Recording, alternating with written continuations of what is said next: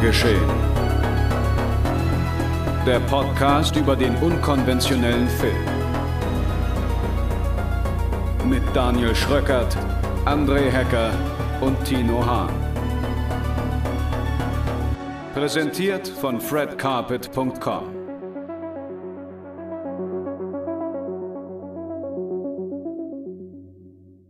Sonntag, 2 Uhr nachts. Herzlich willkommen zu Genre geschehen. zu einer ja, kleinen Spezialausgabe, diese Nummer 35. Denn meine beiden Kollegen, André Hecker. Hallo. Und Tino Hahn. Hallo.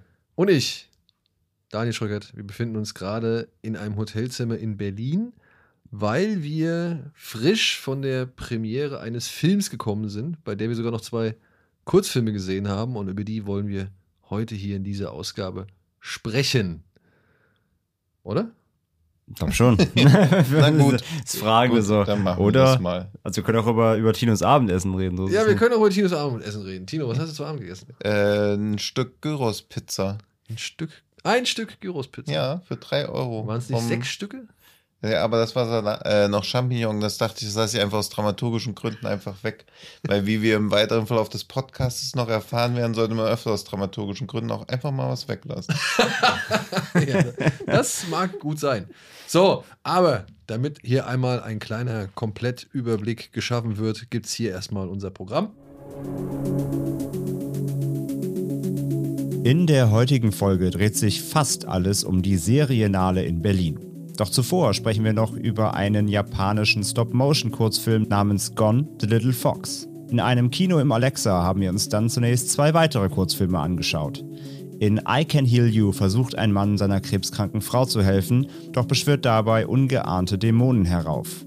In Escalation hingegen wird ein junger Mann von einer Stimme aus dem Fernseher zu blutrünstigen Selbstverstümmelungen gezwungen. Und im Anschluss durften wir dann den neuen Film des deutschen Indie-Horror-Regisseurs David Brückner sehen. In Der Wolf macht ein Killer in bester Slasher-Manier Jagd auf sieben Geißlein in einem Theater. Viel Spaß mit unserem Talk aus Berlin.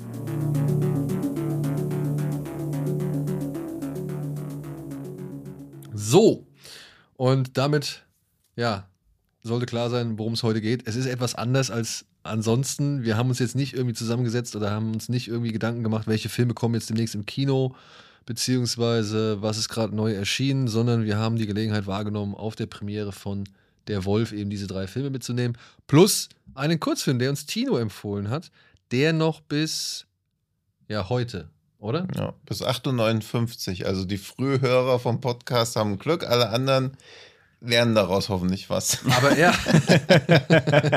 bis heute Abend oder bis. Nee, Oh, morgen? 8.59 Uhr, ja. Echt? Ja. Oh Mann, das ist, tut uns sehr leid, aber ihr könnt ja die Augen offen halten, es lohnt sich. Denn wir haben einen Film gesehen, der heißt Gone the Little Fox von Takeshi Yashiro aus dem Jahr 2019, ein Stop-Motion-Film. Der war über das Japan Filmfestival online und sogar kostenlos erhältlich. Ja, Japanese Filmfestival. Japanese Filmfest, Entschuldigung. Und ja, wir haben die Gelegenheit wahrgenommen, denn Tino hat entdeckt, dass dieser Film bei Letterboxd, unserer beliebten Bewertungsplattform für Filme, dass der dort einen Durchschnittswert von 4,1 oder 4,0 hat. 4,1, ja wahrscheinlich durch deine 3,5 jetzt eine 4,0. Aber Ja, ja. man muss auch manchmal den Tatsachen ins Auge sehen. Ja. Ne? Aber wie Mr. Wikipedia schon sagt, ist das das Maß Meisterwerk von Nemikichi, der nämlich auch als Hans Christian Andersen von Japan bekannt ist. Okay, und dieser Hans Christian Andersen von Japan hat eine Geschichte erzählt von, oder die lautet wie folgt. Als Gon, ein verspielter, verwaister Fuchs, herausfindet, dass der junge Hiyoyu seine Mutter verloren hat, versucht er ihn zu trösten und seine früheren Missetaten wieder gut zu machen, indem er dem Jungen jeden Tag heimlich kleine Geschenke bringt. Doch Hiyoyu ahnt nicht, wer hinter der anonymen Geschenken steckt und so steuern die beiden auf einen herzzerreißenden Höhepunkt zu nach einer Originalgeschichte von Niimi Nankichi. Genau. Ja. Ein Stop-Motion-Film, der vielleicht am Anfang ein bisschen, ja, wie André schon gesagt hat, wie so eine Art Deva Stop-Motion-Sandmännchen-Episode wirkt. Ja, er hat, er hat so, er hat so sehr verträumte, aber es wirkt ein bisschen so, ein bisschen altbacken, aber Ja, so genau. absichtlich altbacken. also die, gerade die Figuren sind sehr schroff hölzern irgendwie gestaltet, ja. was es vielleicht auf Anhieb ein bisschen schwierig macht, äh, in diesen Film oder in diesen, ja doch 27 Minuten langen Kurzfilm einzutauchen, denn ja, das muss ich halt sagen, ich fand den Fuchs, der hat zwei verschiedene Darstellungsformen. Einmal wird er als normaler kleiner Fuchs gezeigt, dann, wenn ihn die Menschen sehen.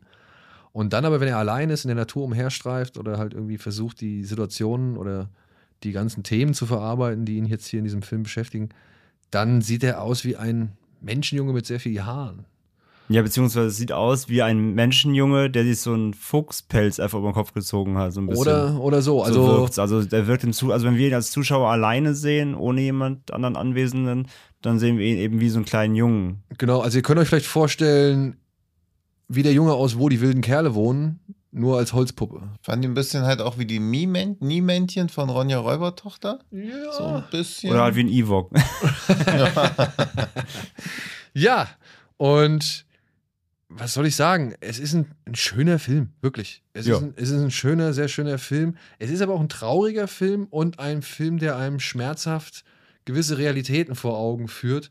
Denn ja, manchmal meint man nur Gutes und manchmal lässt man auch einfach irgendwelche Sachen sein, beziehungsweise manchmal sorgen halt gewisse Sachen, die man gar nicht für so wichtig erachtet, plötzlich doch für eine Menge wie soll man sagen, umstürzende Ereignisse so, ja. Und äh, das schafft der Film auch zu vermitteln. Ich weiß nicht, ob er das den kleinsten Zuschauern vermitteln wird. Aber ich denke mal, wenn man einem gewissen Alter ist und äh, sich auf sowas einlassen kann, dann wird man da auf jeden Fall oder kann man davon richtig schön emotional ergriffen werden, meiner Ansicht nach. Auch wenn ich selbst, muss ich sagen, nicht ganz so emotional ergriffen wurde. Obwohl du ihn über den Verlauf von mehreren Stunden in kleinen Episoden zu dir genommen hast. Ja, was soll ich sagen? Ja, war aber natürlich auch ein bisschen so diesen Umständen geschuldet. Die Verbindung im Zug war Das, leider IC, halt genau, das ICE-WLAN Ja, dik musste auch- diktiert den Film. Ja, ich wollte ihn auch auf der Heimfahrt gucken, aber ich habe dann nach zehn Minuten aufgehört und nochmal angefangen. Aber ja, das war schon, also es waren eher externe Umstände, weil was man vielleicht jetzt gar nicht merkt, ist ja, dass wir zum ersten Mal, seitdem wir den Podcast machen, alle in einem Raum sitzen. Also vielleicht habe ich jetzt alles demystifizieren, dass die Leute immer denken, dass wir immer in einem Raum sitzen. Nee, aber ich glaube, wir, dass wir über Skype sonst sprechen, haben wir, glaube ich, auch schon mal erwähnt. Ja. Aber, nicht selbst stimmt, wir waren ja in Wien, da waren wir Ja, zusammen stimmt, und haben dich ja. zugeschaltet, aber jetzt ist das erste Mal, dass wir in einem Raum In sitzen. einem ja. Raum sitzen. Ja. Ja, Da schon guck. Und dafür haben wir aber halt den Fuchsfilm über ein paar holprige Passagen geschaut. Aber ich mag halt an dem sehr gerne, dass er diesen, diesen Einblick so in dieses japanische Märchen erzählen hat, wo halt wirklich mal einfach gar kein Happy End stattfindet. Und es auch noch erstaunlich, also natürlich trotzdem kindgerecht irgendwie, aber erstaunlich drastisch ist, weil ja die, der Fuchs schon indirekt Schuld auf sich lädt, ohne wirklich was dafür zu können.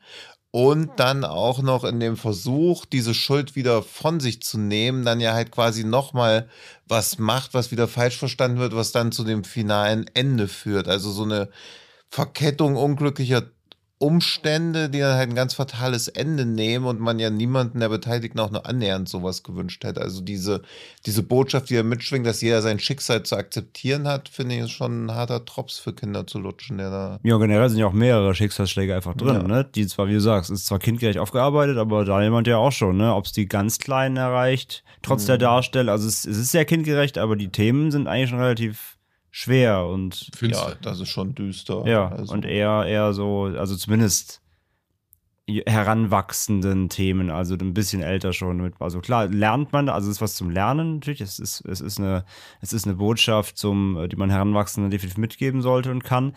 Ähm, aber wie es eben gezeigt wird, glaube ich, für die Jüngsten ist schon ein bisschen fast zu, zu herb eigentlich. Ja, und vor allem glaube ich auch, dass dann auch so geschmeidig die Animationen eigentlich an sich sind.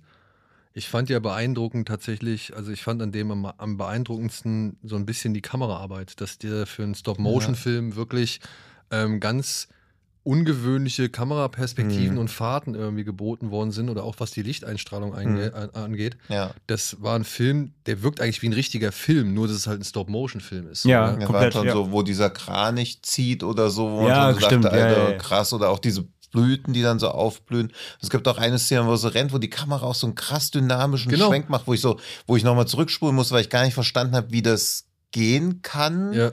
weil ich sowas in einem Echtfilm halt irgendwie noch nie gesehen habe. Oder auch diese eine Kamera, wo die Kamera so an der Decke hängt, wo er das Gewehr holt und die Kamera dann so mitschwenkt. Also Ja. was man in so einer Art von Film halt irgendwie nicht sieht. Also bei Wallace and Gromit gibt es so Kameraeinstellungen nicht. Nee, genau, es ist sehr filmisch. Auch Ja. diese, äh, wie, er die, wie er diese Fische aus dem Korb klaut, dann wegläuft, Mhm. die Verfolgungsjagd, wo er sah, wo diese, also wo er nach die Kamera quasi von vorne ist, der Ja. Junge, der Junge, der Fuchsjunge rennt auf die Kamera zu, dahinter dann der, der Mann, der hinterherkommt, immer langsamer wird Mhm. Ja. diesem weiten Feld.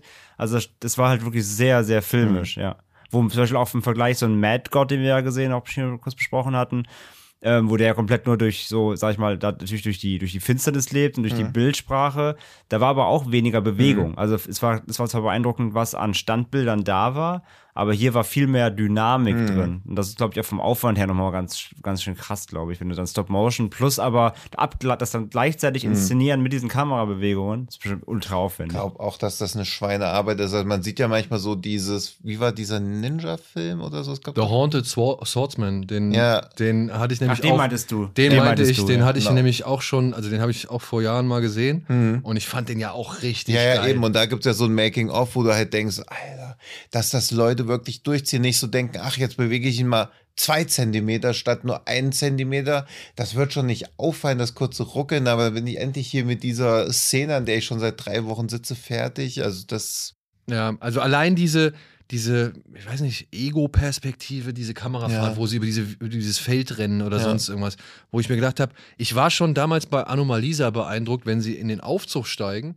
Hm. hochfahren, aus dem Aufzug rauskommen und dann diesen Flur langlaufen, weil ich mir gedacht habe, okay, wie haben die das denn gemacht, mit dass die Kamera ständig bei diesen Figuren dran bleibt und du dann aber halt durch diesen Gang hindurchfährst, so, ja, also das muss entweder ein Riesenset gewesen sein, Ja. weil in so einem kleinen Set, glaube ich, ist es ja eine monströse Fummelarbeit, um da diese Bewegung hinzukriegen.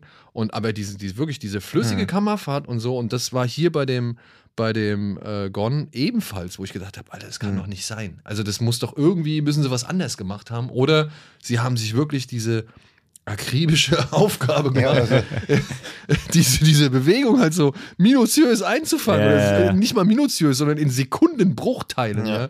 Also technisch wirklich beeindruckend. Was ich aber dem Film so ein bisschen ankreide, ist meiner Ansicht nach die Emotionalisierung durch die Musik. Die fand ich nicht, also das fand ich ein bisschen too much einfach so, ja. Also ich habe mich da manchmal schon ein bisschen manipuliert gefühlt, äh, weswegen ich dann vielleicht auch am Ende nicht ganz so ergriffen war, wie man es aber sein kann, weil das Ende ist halt schon einfach ein Schlag in die Magengrube, was man nicht von so einem Film erwartet, wenn der da vorher durch die Wiese rennt und irgendwelche Blumen pflückt, um sie den ja, Mann oder auch auf das den mit Tisch dem zu. Frosch und so, wo Ja. man halt so denkt, okay, jetzt ist es schon krass, schon ganz schön an der Grenze zum komplett kindgerechten. Ja. Aber, ey, ich weiß nicht, ich meine, wir können es ja hier an dieser Stelle schon, oder willst du noch was hinzufügen? Nee, also ich fand ihn auch, also ich fand, auch- also es war auch ein bisschen predictable, also es war leider klar, was passieren wird so ein bisschen, aber. Äh, ja, aber dass es wirklich passiert. Genau, aber das ist auch also- durchgezogen wird, ist schon bitter so.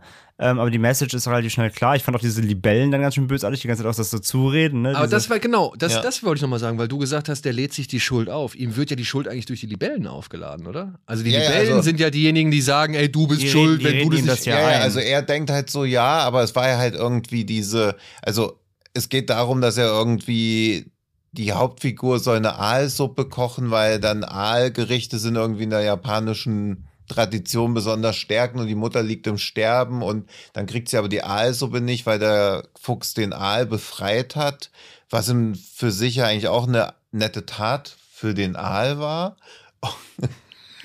ja. Ja, aber ey, so wie er den Aal reingeschmissen hat, habe Ja. ich für eine Sekunde überlegt, ist der Aal überhaupt noch am Leben? Nee, Weil- der war tot. Nee, der und war das war tot, nämlich, der der, war war tot. tot. Ja, ja. Also, der, Schwert, das der so, treibt ja dann so weg, Ja. dann sieht er Ja, sieht genau, das ja genau. auch dann. ja, ja, also dass okay, das auch dann habe quasi ich es richtig verstanden. Ja, Ja, der tot, ja. sinnlos war und ja auch so diese, weiß nicht, so diese kindliche Grausamkeit oder Unbedarftheit. Ja, das, das, so habe ich es abgespeichert. Ne? Also so Ja. ähnlich schon wie bei Innocence, Ja. dass er halt einfach kein Gefühl dafür hatte, wie stark er ist oder was er dem Ja. Tier jetzt gerade antut. Ja, beziehungsweise er hat halt nicht dran gedacht, der, war ja, der lag ihm immer in den Hals, dann kam die Verfolgungsjagd und der war. Ja. war zu lange nicht im Wasser. Ja, ja, okay. Auch So. ein Punkt, ja. Der ist einfach erstickt. ja. Amal. Ja, der arme Aal, Aal. Aalglatt, ja. Ja. Zweitschlimmste Aalschicksal nach Onkel Bumni beschließt. Und Cure for Wellness. Ja, ja stimmt, da gibt es auch noch einen Aal. Einen?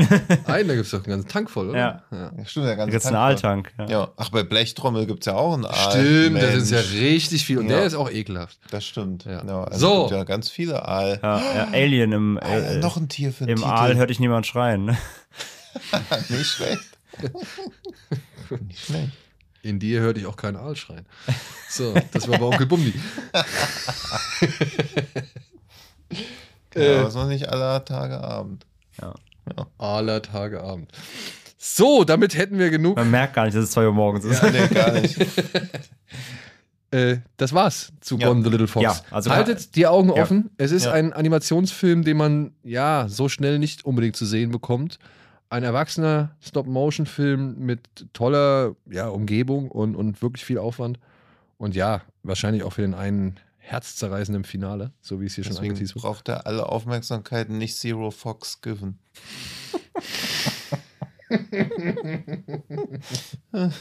Gut, 2 Uhr morgens hätten wir das auch schon mal erledigt. Dann, das war unser Film, den wir auf dem Weg nach Berlin geguckt haben. Und als wir dann in Berlin, weil du warst Ach, nämlich stimmt, in ich habe Hamburg. ihn ja auch auf dem Weg nach Berlin Du geguckt. hast ihn auch ja. auf dem Weg nach Berlin Ja, geguckt, denn du warst ja äh, jetzt zu, vor kurzem noch, beziehungsweise die letzten Tage in Hamburg zu Gast. Mhm. Unter anderem bei Kino Plus, bei Chat Duell und Filmfights. Für diejenigen, die es noch nicht mitbekommen haben, es waren spannende Runden. Das stimmt. Und dann noch Nikias Chrysos. Und Nikias Chrysos haben Ja. wir auch noch interviewt. Äh, das seht ihr nächste Woche bei Nee, uns. diesen Sonntag, oder? Nächsten? Weiß ich nicht. Du kennst das Programm wahrscheinlich besser. Ich habe mal irgendwas in nächsten Sonntag. Ah, Also okay. nächsten Sonntag. Nicht diesen Sonntag, also nicht heute, an dem wir aufzeichnen, Mhm. sondern den nächsten. Okay. Ja? Gut. Weil das nach des, dem Filmstart ist und wenn dann Leute den schon gesehen haben, ist es natürlich ein bisschen besser, weil wir ja schon Das erklärt, Detail- warum wir so viel gespoilert haben. Genau. Na, okay. Meine, Ja, wir haben schon ein bisschen was Ja. erzählt. Aber muss man dazu sagen, er war halt auch ein echt toller Gesprächspartner klar. Ja, und hat absolut. coole Sachen erzählt Ja. und es wäre schade gewesen, wenn man diese Informationen nicht aus das ihm stimmt. hätte ja, rauslocken ja, ich war können. nur irgendwie verwirrt, weil wir sehr detailliert über die letzten 20 Sekunden des Films gesprochen haben und ich so dachte, okay, das. aber jetzt Ja, aber- vieles klar. ohne, ohne den Kontext, also ohne zu, gesehen zu haben, was du da, was wir über was wir reden, naja, Ja, okay. muss man ja also völlig fein. Ich war nur irgendwie unter der Impression, dass das heute erscheint. Aber Ja. dann kommen Dann wir kam, nee, aber. Filmfights und so kam noch dazwischen, Ja. unser Spezialtalk ja auch Ja, noch. So. Und dann, davon, wenn man 13 Sendungen am Tag aufnimmt. ja, das Ja. ist wirklich wahr.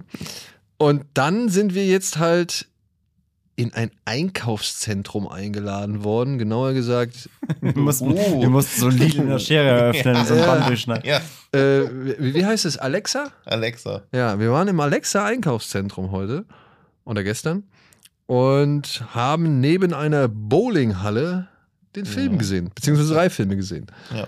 Eingeladen von unserem lieben Kollegen David Brückner, dem Regisseur von Der Wolf. Aber der hat gesagt, ich möchte meinen Film zwar da zeigen, aber ich möchte die Gelegenheit auch nutzen, um zwei anderen Kurzfilmen eine Plattform zu bieten. Und der erste Kurzfilm, dem er da eine Plattform geboten hat, war ein Film namens I Can Heal You. Heal, Heal, heilen. Aus dem Jahre 2021.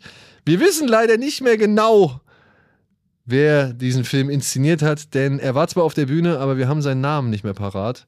Und wir haben jetzt auch online nichts gefunden. er hat sich auch schon sehr an das Statement quasi in den Dienst des Filmkollektivs Lost gestellt, einem Berliner Kollektiv bestehend aus zwei Frauen, die jetzt einen anderen Blick auf Horrorfilme werfen wollen, beziehungsweise mehr Diversität in Horrorfilme bringen wollen.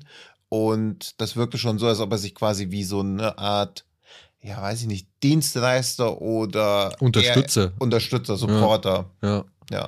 Ja. Er hat ja auch betont, er macht normalerweise was anderes, also er macht schon Er hat Film, nicht aber. Ach so, okay, weil er hat nicht ja, gesagt, was er anderes ja, macht. war also ich vermute mal- Mysteriös. ja, ein er, weiß ich nicht, vielleicht ist er Werbefilm oder, Ich oder er kommt aus der Werbung. Wahrscheinlich. Also, ne? So. ich, ich, ich, und das meine ich jetzt positiv, weil ich, ich unterstelle dem Film eine gewisse Qualität, Ja. die halt wirklich auf Erfahrung irgendwie schließen lässt Mhm. oder vermuten lässt und die halt schon hoch war oder gut war. Ja, dafür, dass der Film eigentlich relativ, ja, ich will nicht blass sagen, sondern so bleich irgendwie war oder also so, so Entsättigt. entsättigt, ich ja, eher, entsättigt gewirkt hat und dann halt auch noch im 4 zu, 4 zu 3 Format irgendwie zu sehen war. Aber trotzdem, und er spielt noch in einem sehr engen Raum, so gesehen, muss man auch noch dazu sagen, Ja. so eine Art Dachwohnung irgendwie. Und ich fand aber trotzdem cool, wie er diesen Raum sowohl eng Mhm. hat wirken lassen, aber Mhm. gleichzeitig dem Raum dann durch die verschiedenen Kamerapositionen eine gewisse Größe da noch verliehen hat oder Ja. irgendwie äh, es geschafft hat, in den entlegensten Winkeln dieser, dieses Raumes irgendwie eine Kamera zu postieren und dadurch einen gewissen Ja. Effekt zu erzielen. Plus diese zunehmende Distanzierung zwischen den beiden Figuren ja auch darstellen zu können, weil eigentlich dieser Kameraschwenk, der dann einmal erfolgt, als die Frau auf dem Bett sitzt, wir kommen auch gleich noch dazu, um was es überhaupt geht, Ja. wo die Kameraschwenk von ihm zu der Frau, die auf dem Bett sitzt, wäre von der Architektur des Raumes eigentlich gar nicht möglich, beziehungsweise dass so eine Distanz entsteht, aber es ist so geschickt inszeniert, dass du klar wirst, okay, diese Personen sind zwar in einem Raum und sind auch aufeinander angewiesen, aber haben sich innerlich schon so weit voneinander distanziert, dass das halt auch nochmal durch die Kameraeinstellung gut gezeigt wird. Naja, ob innerlich oder eben ja, äußerlich oder beziehungsweise durch Außeneinfluss, sagen wir es mal so, Oh, ja. kann man jetzt natürlich hinstellen, denn in diesem Kurzfilm geht es darum, dass ein Mann versucht, seine krebskranke Frau zu heilen, doch die Realität entgleitet ihm. Viel mehr kann man jetzt eigentlich nicht sagen, es ist ein Kurzfilm. Ja. Ich habe trotzdem, obwohl ich diesen Film inszenatorisch echt äh, schon auf gewisse Art und Weise beeindruckend fand, ja, es waren ein paar digitale Effekte dabei, die vielleicht nicht ganz top-notch aussahen, aber die kamen tatsächlich eigentlich in den Momenten, in denen sie gebracht wurden, relativ gut. Mhm. Und obwohl mir das alles inszenatorisch echt gefallen hat, beziehungsweise ich das echt auch schon beeindruckend fand, muss ich sagen, erzählerisch oder inhaltlich, ja, habe ich es nicht ganz verstanden. Mhm.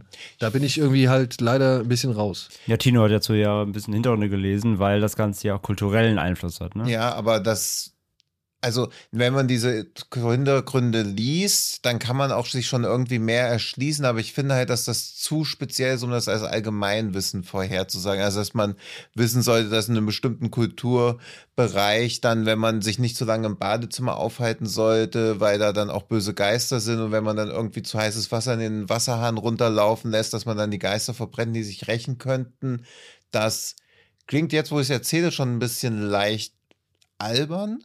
Also es ist halt irgendwie jetzt nicht so eine spooky Story, dass irgendwie heißes Wasser Geister verbrennen kann. Naja, aber es ist, also ich würde eher nicht, ich weiß nicht, ob das, ob man albern wirklich sagen muss oder kann, sondern eher, es ist halt für uns nicht so Oder selbstverständlich. ja, also es, Weißt du, also ich glaube, ja, wenn das du das äh, aus besser. dem Kulturkreis siehst und dann, und dann siehst, was, was, die, was die Macher Mhm. da machen und, und was dem Mann da passiert, eben mit dem heißen Wasser und so weiter, dann können die wahrscheinlich viel schneller irgendwie Rückschlüsse Ja. ziehen, als wir es können. ja, hast so, du schon ne? recht. Also albern ist natürlich ein bisschen zu despektierlich. Ich bin damit nicht sozialisiert worden und demzufolge denke ich halt, okay, das wirkt jetzt auf mich nicht gruselig, sondern eher ein bisschen absurd, weil Ja. heißes Wasser ist halt jetzt nicht, nicht so krass. Also es ist halt ja. nicht quasi so diese Bedrohung und noch dazu finde ich vorher der Kurzfilm durch die Länge natürlich auch bedingt relativ viele Ideen oder Konzepte oder auch Wendungen innerhalb dessen ab, sodass er schon ein bisschen überhastet wirkt, was ja so fast wie so ein Wechselbad der Gefühle ist. Der Mann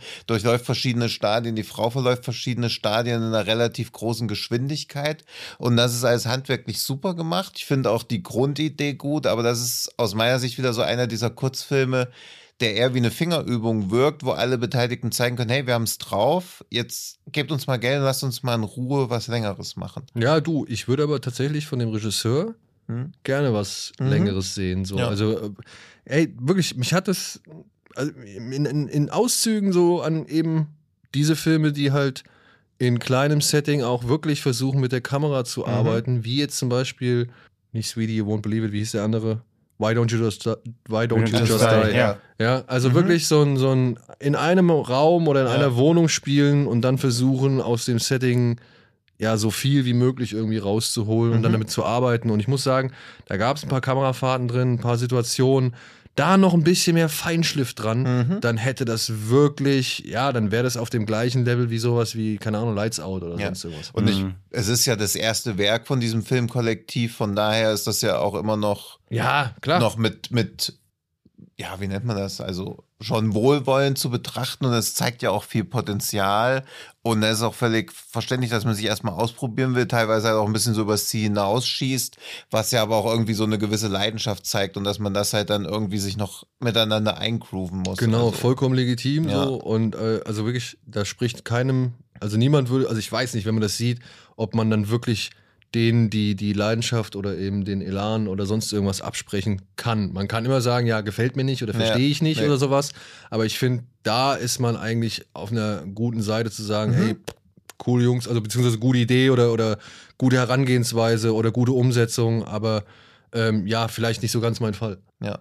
Und sie haben ja auch, also es wurde in dem Interview auch nochmal gesagt, dass sie quasi diesen, diese Veränderung gemacht haben, dass der Mann sich um die Frau kümmert, was man ja jetzt auch nicht zum ersten Mal sieht, aber ganz oft ist es ja dann doch so diese klassischere Verteilung, dass sich der, die Frau um den kranken Mann kümmert. Das ist halt auch irgendwie eine Umwandlung, weil du ja selten, seltener Männer in so einer hilflosen Position siehst, weil er ja auch schon relativ verzweifelt wirkt. Also er wirkt nicht wie jemanden, der sich der klassischen Medizin eigentlich abgewandt hat, weil er sie ja auch mit Pillen versorgt, aber gleichzeitig merkt man halt auch schon, okay, er glaubt nicht mehr dran, dass die Schulmedizin helfen kann und schreitet deswegen ja auch dann zu Mitteln, die aus seiner Wahrnehmung heraus wahrscheinlich nicht helfen, aber er ist schon so verzweifelt, während die Frau ja auch gleichzeitig, es wird aus meiner Sicht bleibt es unklar, ob sie geholfen werden möchte, ob sie auch einfach nur im Frieden sterben möchte. Und bei ihm ist es auch irgendwie unklar, ob er ihr helfen will oder ob er sie von seinem Leid erlösen möchte.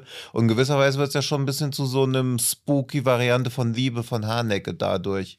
Bleibt aber gleichzeitig bis zum Ende auf eine gute Art und Weise vage, weil wir auch kurz so die Inhaltsangabe durchgelesen haben und ich fand, was in der Inhaltsangabe steht, war für mich gar nicht so. Ja, Also- vor allem, ich frage mich halt, ob das wirklich so ein großer Unterschied zu sonstigen Filmen ist, Hm. wenn ein Mann aus Verzweiflung Scheiße baut. Hm. Beziehungsweise sich auf irgendwas einlässt, was er nicht mehr kontrollieren Willkommen bei kann. den Coens.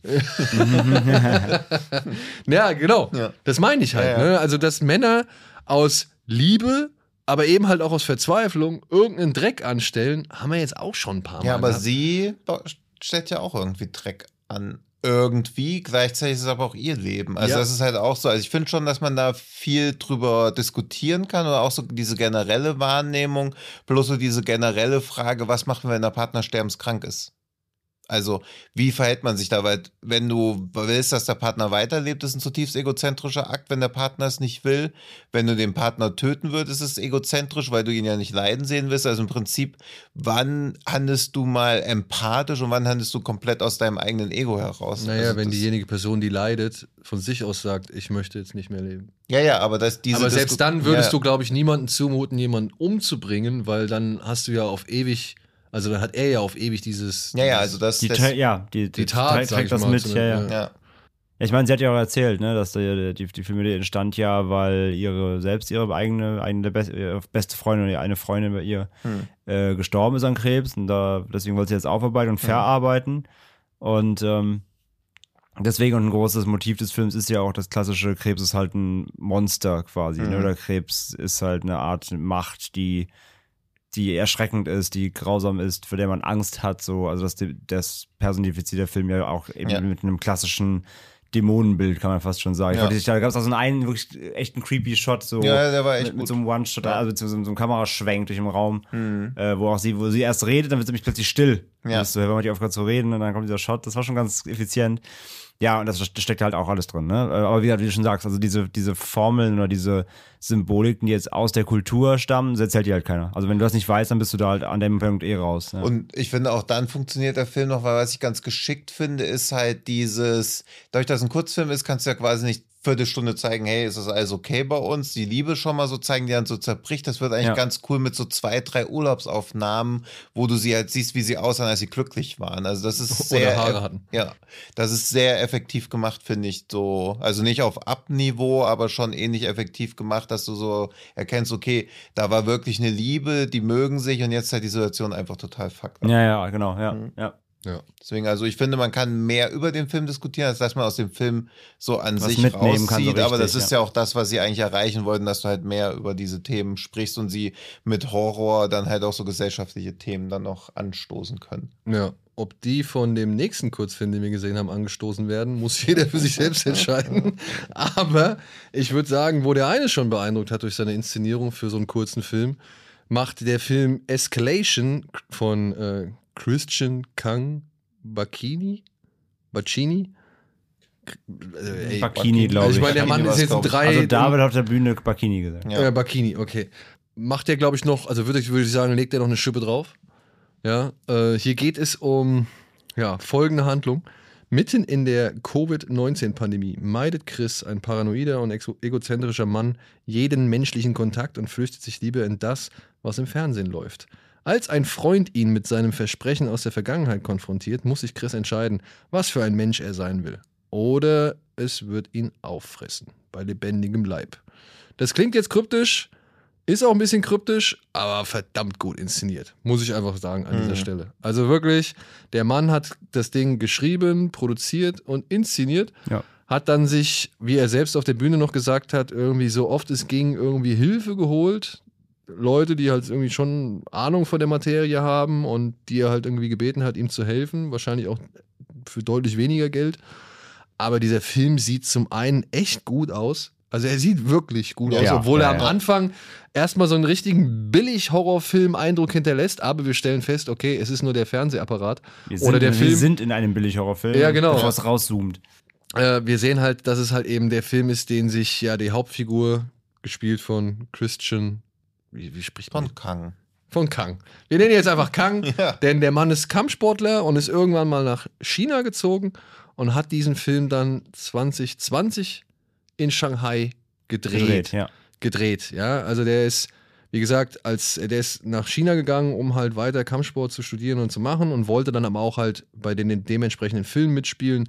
Sein Höhepunkt neben ein paar Filmen, in denen er die Hauptrolle gespielt hat, aber die nicht mal irgendwie eine Wertung bei Letterboxd bisher bekommen haben. Der Höhepunkt äh, besteht in einer Rolle bei Ip Man 2 mit Donnie Yen. Und da muss ich schon sagen, Hut ab, Respekt. Und auch Respekt vor seinem Körper, den hat er nämlich wirklich gut im Griff. Und dann halt, äh, So wie wir, wenn wir abends um einen noch Pizza, eine Uhr Pizza essen. Ich Genau. fand nicht, dass er seinen Körper gut im Griff hat. ja gut, nein. nein, Ja, aber. Nicht im Film. Nicht im Film, da hat die Figur den Körper nicht im Griff, aber ne, wir müssen halt schon zugeben, dass er es ja ist, der das alles gemacht hat Ja. und da habe ich tiefen Respekt vor, aber hier ist nochmal die Situation, okay, die Wohnung ist ein bisschen größer, er hat ein bisschen mehr Platz, aber meine Herren, der zieht da aber echt vom Leder, was Kamerafahrten, Perspektiven und Umschnitte und sonst irgendwie angeht. Also, und hat dann obendrauf wirklich eine echt schmerzhafte Szene zu bieten, neben noch ein paar anderen Splatter-Effekten. Das Ende habe ich nicht ganz verstanden. Ich habe auch jetzt, wo du die Inhaltsangabe vorgelesen hast, habe ich gar nichts vom ganzen Film verstanden. Das Problem ist halt auch wirklich, dass da der, es, es geht darum, dass da, dass der Fernseher immer zu ihm spricht. Also dieser Film, den er vorher Mhm. guckt, da ist ein Killer in einer Ja. Schweinemaske und der spricht irgendwann zu ihm. Und ich muss sagen, die Stimme war so krass dunkel gepitcht. Mhm. Dazu kam es, dass die, äh, wir waren halt ja hier im Alexa, das war eben kein richtiges Kino-Kino, sondern da waren halt Boxen aufgestellt Mhm. und eine Leinwand hochgezogen. Und die Boxen waren auch nicht die besten, das waren so Musikboxen, glaube ich. Die klangen jetzt auch nicht so geil und muss ich sagen, ich habe diese Stimme, diese gepitchte, habe ich nicht verstanden. Die hat so Ich habe sie gebrummt. selten verstanden. Die hat so Ja, vom ja. Bass und ich glaube, er hat ihm halt da einiges erzählt, was man auch eigentlich verstehen sollte und das habe ich leider eigentlich alles nicht ganz mitgeschnitten. Ja. Ja, also es war auf jeden Fall, naja, es ging halt auch darum, sich seiner selbst bewusst zu werden und was er eigentlich für ein Arschloch ist und so weiter. Also irgendwie solche Sachen habe ich aus dem, aus dieser Ja. bassigen Stimme rausgehört. Und man muss sagen, wir saßen halt direkt vor der Box. Die war jetzt nicht wirklich auf Kino abgestimmt, sondern irgendwie auf, keine Ahnung, die letzte Hardcore-Party. Ja. Ja, die haben wir direkt drüber mit in die Bowlinghalle danach genommen. Ja, genau. Um dann schön, um dann schön äh, 187 zu hören. So. Auf jeden Fall, es hat wirklich gebrummt und es war wirklich auch laut. Aber ich finde, das ist etwas, was man jetzt nicht so unbedingt bei diesem Film braucht, denn er hat Nee, genug andere Narrative Qualitäten. ist eigentlich Latte. Also es Ja. geht hier wirklich um, genau, es geht ums Gezeigte. die diesen kleinen Kurzfilm zu einem sehr anschaubaren und unterhaltsamen Produkt oder beziehungsweise Kurzfilm gemacht haben. So. Also ähm, ich war wirklich beeindruckt, was der Mann da aus der Situation rausgeholt hat, was er da an Gewalt geboten hat und wie er das halt alles verpackt hat. Es hat halt ein bisschen was von Idle Hands, haben wir direkt gesagt. Ja, und auch die, Evil Dead die 2. Killerhand Evil oder Dead Evil 2, Dead, ja. genau. Er- es, geht halt, es geht halt darum, dass dieser Killer ihm quasi, also er kann Besitz von seinem Körper ergreifen Mhm. und seine Hand macht dann halt Dinge, die er nicht will. Das kennt man zwar alles, aber es war wirklich sehr Ja. witzig gemacht. Ja, und dann eben, dann greift er irgendwie zu, zu irgendwelchen Hackebeilchen und hackt sich dann da die Finger ab, sehr schmerzhaft und solche Sachen. Das war schon Mhm. Ja. echt ordentlich, ja. Während er sich Hähnchenschenke mit Sellerie macht. Ja. Und äh, dabei nicht ganz richtig aufpasst. Ja, er selbst hat in einem Interview mit der Deadline gesagt, dass Evil Dead und Brain Dead seine beiden Lieblingshorrorfilme sind. Okay. Und er halt vor allem Sam Raimi und Peter Jackson bewundert so äh, für ihre Horrorarbeiten. Und das merkt man dann halt auch eben an, anhand dieser wilden Kamera, die dann halt immer wieder zum Einsatz kommt, die um ihn rumfährt, die wirklich aber auch von oben nach unten Mhm. geht und obwohl sie irgendwie am Anfang, weiß ich nicht, so eine Halbtotale aufgenommen hat, plötzlich so ein Close-up auf den Hammer hat und Ja. all so ein Kram. Also da sind wirklich richtig, richtig gute Sachen drin. Und wenn ein Film den alten Ich bieg mich nach hinten Matrix-Gag endlich mal wieder auspackt oder beziehungsweise schon wieder auspackt, dann aber bitte gerne genau so wie Und dann hier. auch noch, wie es aussah, mit wirklich mit eigener Körperbeherrschung. Ja, genau. Also Und das mit eigener Er hat Körperbeherrschung. das wirklich echt gemacht. Ja. Ja, äh, dann muss ich sagen, äh, ja, also wirklich so darf man es gerne machen, ja. Er hat noch als weitere Referenzen unter anderem Nightmare on Elm Street genannt und Scream. Und er sagt halt, dass es auch eine direkte Referenz an Wes Craven in diesem Film gibt. Und dementsprechend, ja, also wenn ihr den irgendwie sehen solltet auf Festivals, wärmste Empfehlung. Ja.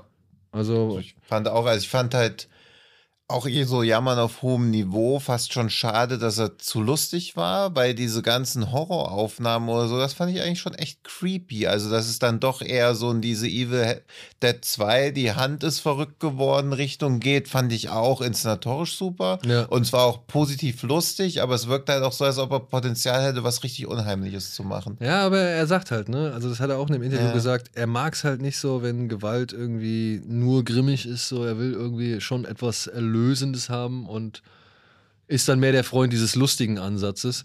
Was ich auch verstehen kann, denn die, die Szene oder die, diese härteren Szenen, die er da an sich selbst, oder sag ich mal, die, die Folterung, die er an sich selbst da vollführen muss, da fand ich, das war wirklich, ich, da waren schon Ja, aber deswegen meine ich ja, also wenn das, also das war so ja schon unangenehm, aber wenn das halt noch so wirklich in so einem düsteren Horror-Kontext, wobei ich bei ihm, also ich finde ihn auch schauspielerisch ist er halt schon sehr Auspuff. eher so in die Chucky Chan Richtung, also auch eher so immer eine Nuance drüber, also auch immer so so, jetzt kann ich leider Eddies äh, Chucky Chan, aber so dieses also schon ein bisschen zu drüber, was auch eher in dieses Lustige reinpasst. Also Ja. mit, mit, mit Bruce Campbell würde man jetzt auch keinen ernsten, düsteren Horrorfilm sehen wollen. Also auch da, das hat er schon clever gemacht und dafür, dass er auch quasi gezwungen war, aus Budgetgründen und aus Verfügbarkeit von anderen Leuten eigentlich, fast alles selber zu machen, war das auch schon die richtige Wahl, dass er als Schauspieler checkt, was er selber machen kann und genau das halt auch einfach macht. Also das,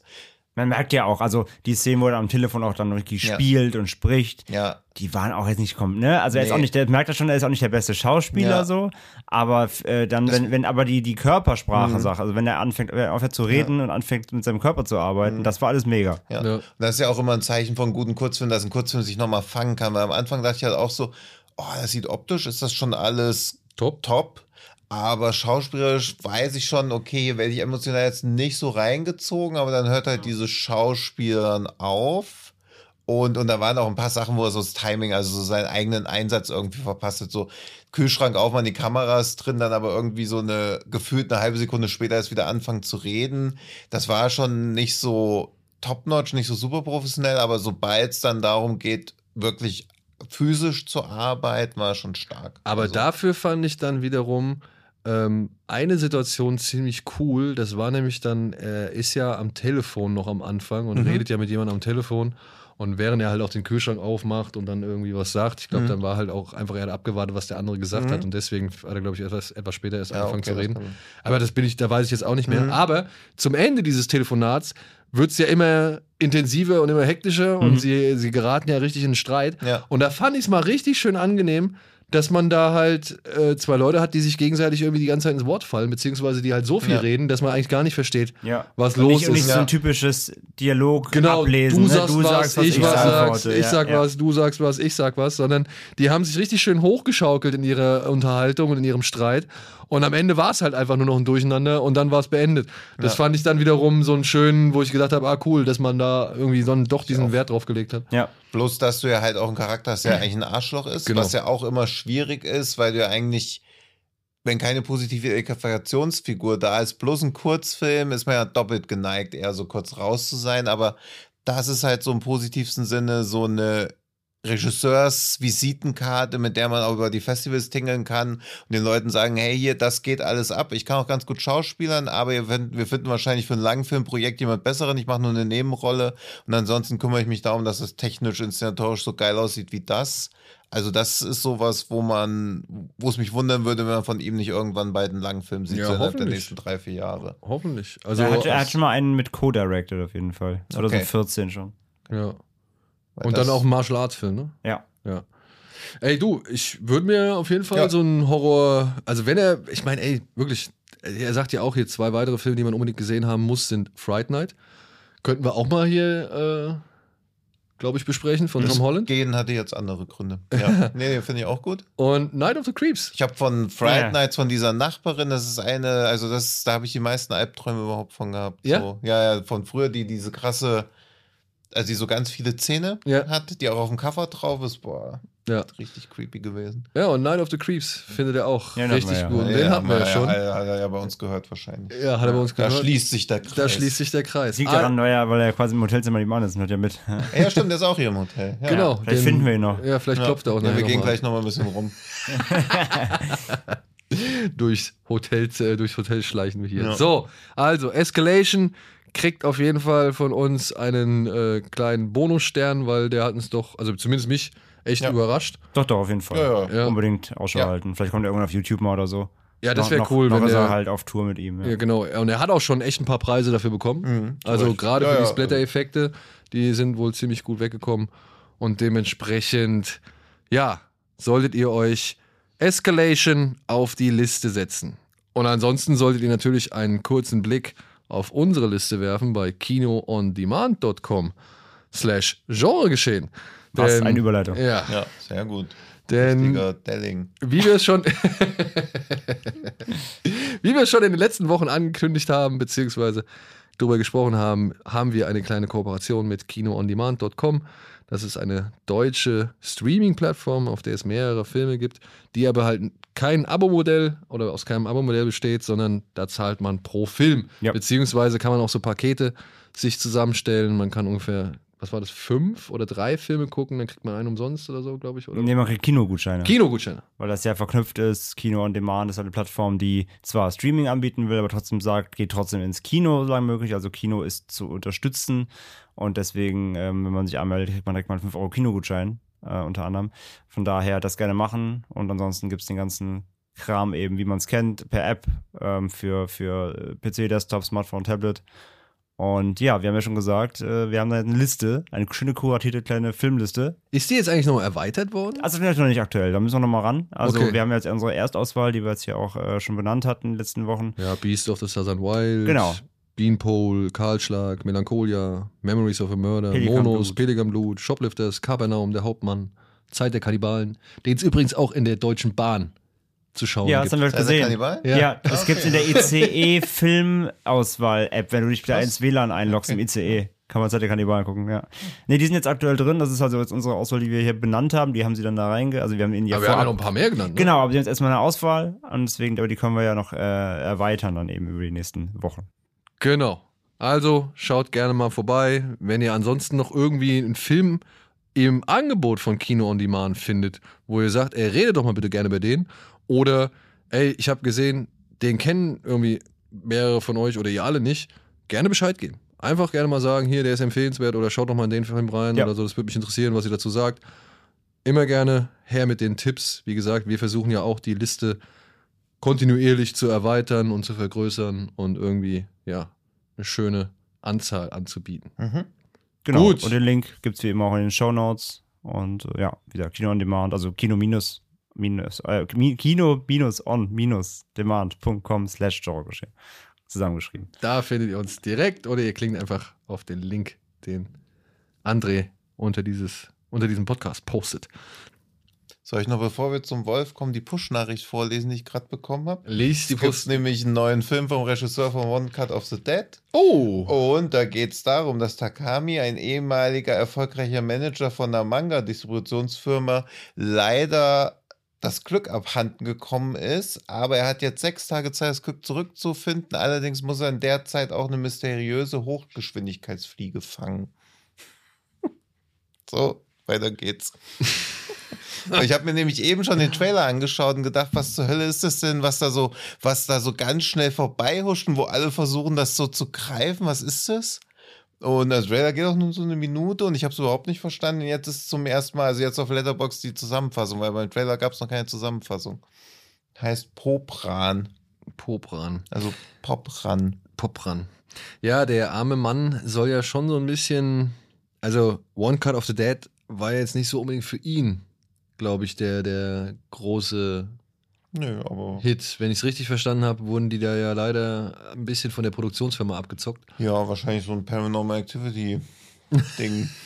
also, wo, wo du wahrscheinlich noch trotzdem Kohle bekommst. Also, man muss es ja auch mal so sehen, dass wahrscheinlich dann für alle es ein guter Deal gewesen zu sein scheint. Und dann kommt halt dieser krasse Erfolg. Also ein bisschen wie bei The Witcher auch, wo dann der Autor nochmal CD Projekt Red verklagt hat, weil er ja irgendwie gar nicht wissen konnte, dass das so durch die Decke gibt. Und irgendwie gibt es in Polen auch sowas wie so ein Gerechtigkeitsparagraf oder so, wo halt irgendwie, selbst wenn du alle Rechte abgibst und irgendwas wird aber super erfolgreich, kriegst du trotzdem noch was. Das ist ja gerecht. Ja. Ja, ja, aber es ist halt trotzdem also so dieses, also trotzdem natürlich absurd. Also gibst die Rechte raus und dann sagt aber irgendein Gericht, okay, das kommt mir ja nicht an, dass es 20 Millionen macht und du hast nur 10.000 bekommen. Hast aber auch gesagt, du willst keine rechte Computerspiele, glaubst nicht dran, ist alles scheiße. Hier gibt's Geld. Und ich hoffe, ich habe es auch halbwegs richtig verstanden. Ich bin kein Lizenzrecht. Wusst ihr eigentlich, dass es äh, nochmal einen One Cut of the Dead äh, quasi Kurzfilm danach gab? Ja, das habe ich äh, so, nee. mitbekommen. Komplett Den gibt's remote in der- bei, bei YouTube kann man sich den Ja, angucken. komplett remote gedreht in der Pandemie über Zoom halt nochmal mit demselben Cast, Ah, ja. die nochmal so einen Kurzfilm halbe Stunde gemacht haben. Ah, gut. Den gucke ich doch jetzt, während ihr über der Wolf redet. ja, wir reden über der. Ah, nee, ich bin ein Idiot. Jetzt habe ich den falschen Film angeklickt. Wir reden, Wir reden über. der Idiot. ja. Oh shit, Frau Schmidt, wir reden über der Wolf. oh shit. Ja, Äh, das läuft übrigens bei Dings bei. Wo läuft das bei? Äh, bei, bei Rules Bei, of bei Attraction. Unimond. Nee, bei Rules of Attraction kommt Oh shit, Frau Schmidt. nee, nee, nee. Da, da läuft nicht Oh shit, Frau Schmidt, sondern läuft ein anderer Wolf-Track. Sei dein eigener Held oder so. Ach, stimmt, ja, genau, ja. Ich, ich meine, also Ja, ich, ich weiß, glaub, dass also dann Wolf, der weil den habe ich tatsächlich vor einiger Zeit nochmal geguckt. Ich weiß auch nicht warum. Ich hatte ja weil kaum der noch. super ist. Super? Den finde ich super. Fünf-Sterne-Film. Fünf Sterne. Ja. Also der fängt das Lebensgefühl, diese ganze Verlorenheit und so da an und auch so dieses, wo ihr der Typ, während sie Sex hat, so aufs Gesicht kotzt und sie so, irgendwie wusste ich schon immer, dass das so werden wird und dann geht das spult alles sich so rückwärts ab. Ja, ich meine, gut, super, super Film. Und dann ruft noch Patrick Bateman an, auf dem Münztelefon. Kann es Es- besser werden. es ist halt Brad Easton Ellis, ne? Also Ja. ich meine, das ist schon ein bisschen. Aber das Ende ist auch so wahnsinnig gut. Ja, aber- Das, doch, das ist großartig. Also Aber wird das nicht super. alles nur zurückgespult und dann ist plötzlich alternativ, wenn ich das richtig in Erinnerung habe? Ja, da reden wir mal an einer anderen Stelle. Ja, drüber. gut, da könnten wir nochmal drüber reden. Hast du den gesehen? Kennst du den? The Nein. Rules of Attraction? Echt nicht? Mit James Van Der Beek, also Dawson aus Dawson's Creek, als richtiger Assi, beziehungsweise Ja, als, Bruder, von, Patrick, Patrick Bateman. Bateman. Ich kenne den Film. Also ich weiß nicht, welcher Film das ist. Ich überlege, also ich gucke guck mal, ob ich ihn gelockt Und Kip Pardue, der, der Held aus dem richtig großartigen Rennfahrerfilm Driven Ja. von Rennie Und der Harlan. schönste Mann aller Zeiten spielt auch noch mit. Sylvester Du? Stallone? Achso. Ian Sommerhalder. Ja, ich rede jetzt von Driven.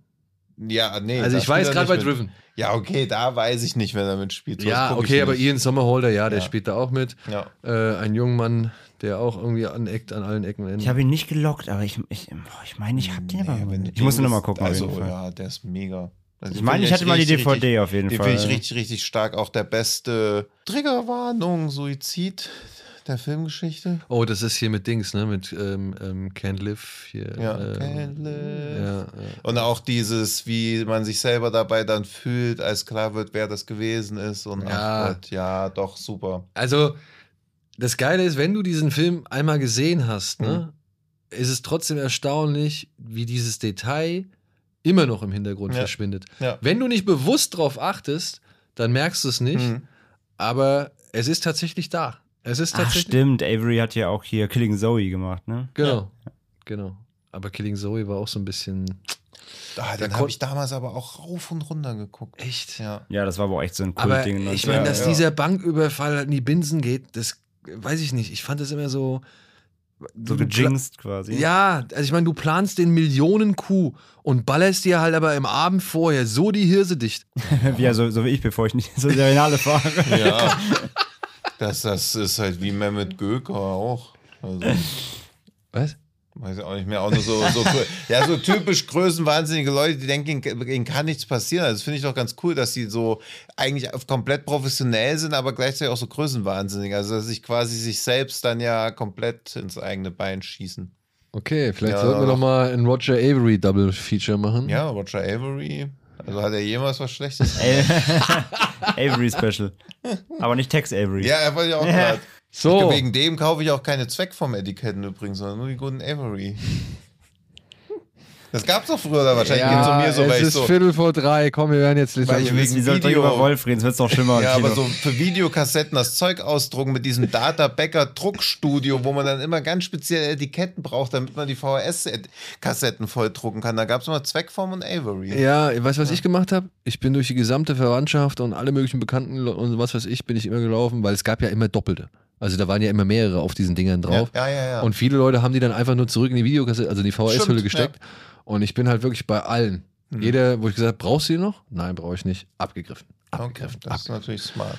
Ja. Und die dann in die Schreibmaschine gesteckt und dann beschriftet. Ja. Der Wolf von David Bruckner. Entstanden jetzt vor ein paar Monaten oder beziehungsweise innerhalb von Nee, wenigen letztes, Monaten letztes Jahr im Lockdown. im Lockdown. Genau. In, ich glaube, was war das, elf Tagen oder 22 Tagen oder sowas? Also ein bisschen länger als zwei Wochen, glaube ich. Ja.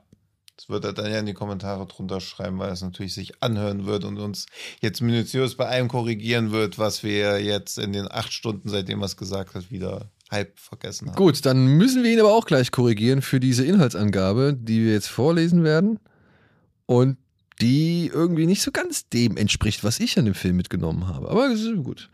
Seit dem Unfalltod ihres Vaters leidet Schauspielstudentin Emma, Mhm.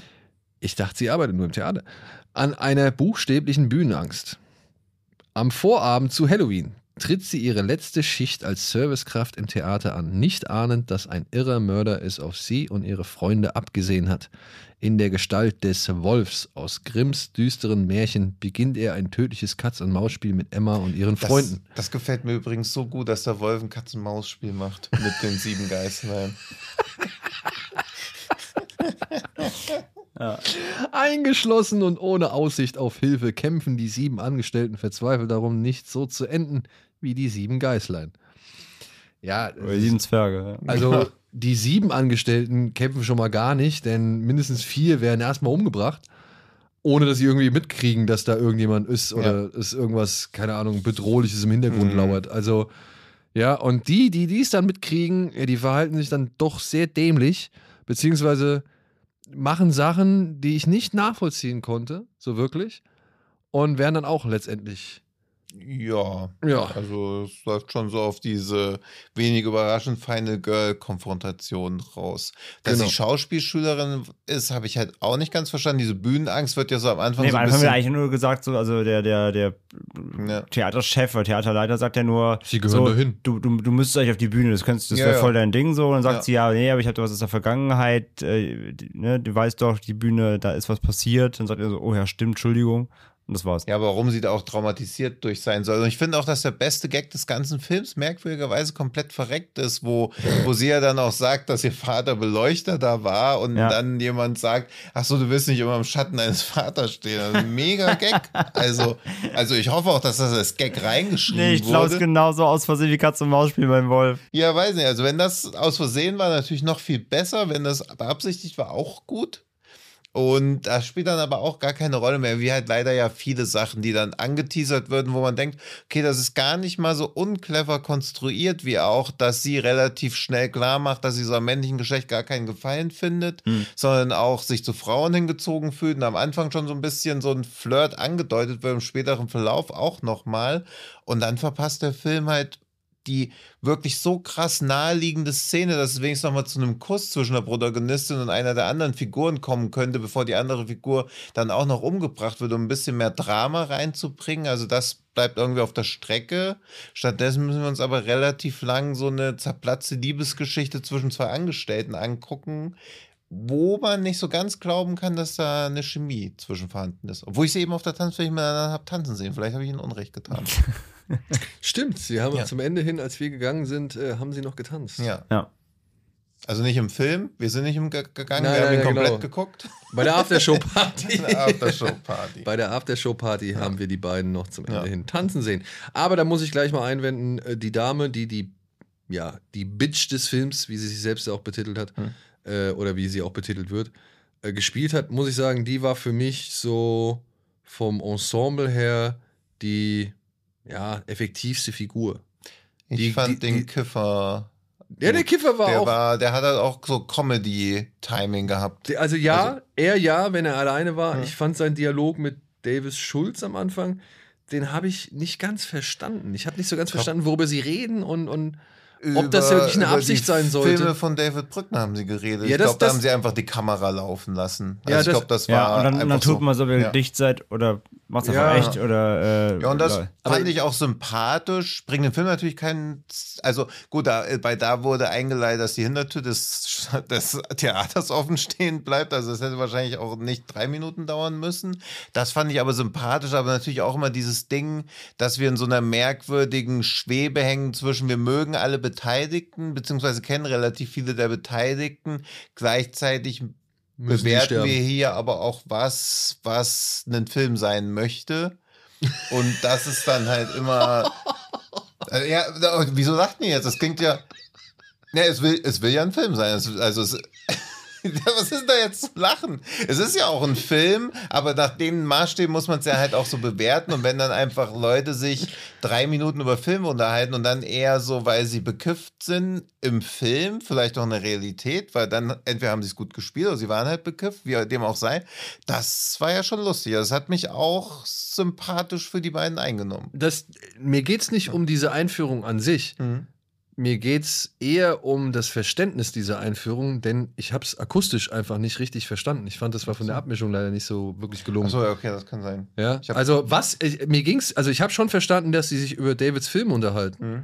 Ja, Mhm. Wolf und Paranormal. Also, so wie ich es verstanden habe, haben sie diskutiert wegen Paranormal Demons und Iron Werewolf, ob die Dämonen Was oder besser Werwölfe ist, dann, genau, sind. dann da haben sie Genau, schon mal, aber- ja.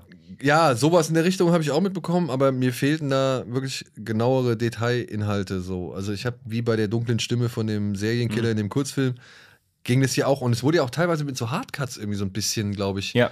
Vielleicht Äh, können Dominik Stark und Mario ja euch beiden, wenn sie es nächstes Mal sehen, einfach eine Kopie des Drehbuchs zustecken. das wäre vielleicht, das wäre vielleicht nicht verkehrt, denn auch hier und da sind in der Soundabmischung doch ein paar Sätze untergegangen, aber erst gegen Ende Wobei ich aber da alle Beteiligten in Schutz nehmen muss, weil ich habe ihn ja im UCI schon mal gesehen, da war es perfekt verständlich. Also das glaube ich jetzt eher den technischen Bedingungen auf der, Ja. Ey, auf der Wie gesagt, Ja, dann ja, also- aufgrund der, der Soundanlage des, des, Mhm. des Kinos, in dem Ja. wir uns befunden haben, oder was, Ja, aber so mal richtig. technisch, also von der Soundabmischung, finde ich, war alles Okay. auch wie bei einem Film. Ich muss aber sagen, im Vergleich zu Rapunzels Fluch, dem Vorgängerfilm Mhm. von David, zum einen finde ich es schön, dass sich hier diese beiden, oder dass sich die, dass die Leute, die sich an sowohl dem einen wie auch dem anderen Film beteiligt haben, dass die hier so ein bisschen auf die Grimms Märchen oder dass die halt auf diese deutsche Märchenkultur immer irgendwie ein bisschen eingehen und versuchen, aus der irgendwie eine Horrorgeschichte zu ziehen. Mhm. Ob man davon wirklich ja, Angst kriegt oder ob man das wirklich als Horror empfindet oder irgendwie gruselig oder unheimlich oder sonst irgendwas. Das muss jeder für sich selbst entscheiden. Aber ich finde es schön, dass hier halt nicht irgendwie, weiß ich nicht, es spielt zwar an Halloween, aber es wird jetzt nicht auf Halloween rumgeritten, sondern es geht eher um die Wolf. spielt ja auch so am Vor. Genau. Also, Aber es geht hier deutlich mehr um der Wolf und die sieben Geißlein, als um jetzt irgendwie Halloween oder sonst Ja. irgendwas. Also man sucht sich hier halt schon irgendwie. Äh, Gibt nur so einen Kürbis auf Wish bestellt einmal. ja, ja. ja. aber es geht vor allem um die heimische Legende oder irgendwie das heimische Märchen oder sonst irgendwas. Also man orientiert sich nicht an irgendeiner fre fremden, fernen Legende, die man irgendwo mal aufgeschnappt hat, sondern man, man baut deutsche Folklore ein. Das fand ich jetzt, wie gesagt, fand ich schon bei Rapunzels Fluch angenehm. Und das finde ich auch hier cool, dass man halt so ein bisschen guckt, wie man aus eigenem Land das unterfüttern kann. Mhm. Und ich muss aber sagen auch, dass ich ihn inszenatorisch eine Ecke besser finde, runder finde als noch Rapunzels Fluch. Den fand ich von der Inszenierung her aufwendiger. der hat mehr, der wollte Mhm. mehr Brimborium und Action und Spektakel bieten mit langen Kamerafahrten oder irgendwie, ja, Tanz der Teufel-Shots irgendwie durch Ja. irgendwelche Flure und so. Und dadurch ist natürlich auch hier und da schon ein bisschen was auffälliger, wie soll man sagen, nicht so geglückt. Oder beziehungsweise hat man schon ein bisschen auffälliger, äh, ein paar nicht so geglückte Übergänge, Anschlussfehler oder halt auch Schnitte feststellen müssen. Gerade am Ende von Rapunzels Fluch, da habe ich mich halt auch echt gefragt, was, was da jetzt eigentlich passiert ist.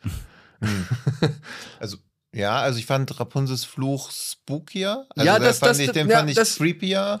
Aber klar, also Das will ich nicht Der- abstreiten. der Das, Wolf ist schon wieder eine Weiterentwicklung, gerade auch, weil er eine komplette Geschichte auserzählt. Also bei Rapunzels Fluch war ich am Ende auch so ein bisschen, ja, okay, jetzt ist sie halt draußen. jetzt ist sie also, halt draußen, genau. Das war Ja. halt quasi kein, also war so ein bisschen eher so ein Ende, wie man bei vielen Kurzfilmen hat, dass so, da passiert was und dann ist vorbei.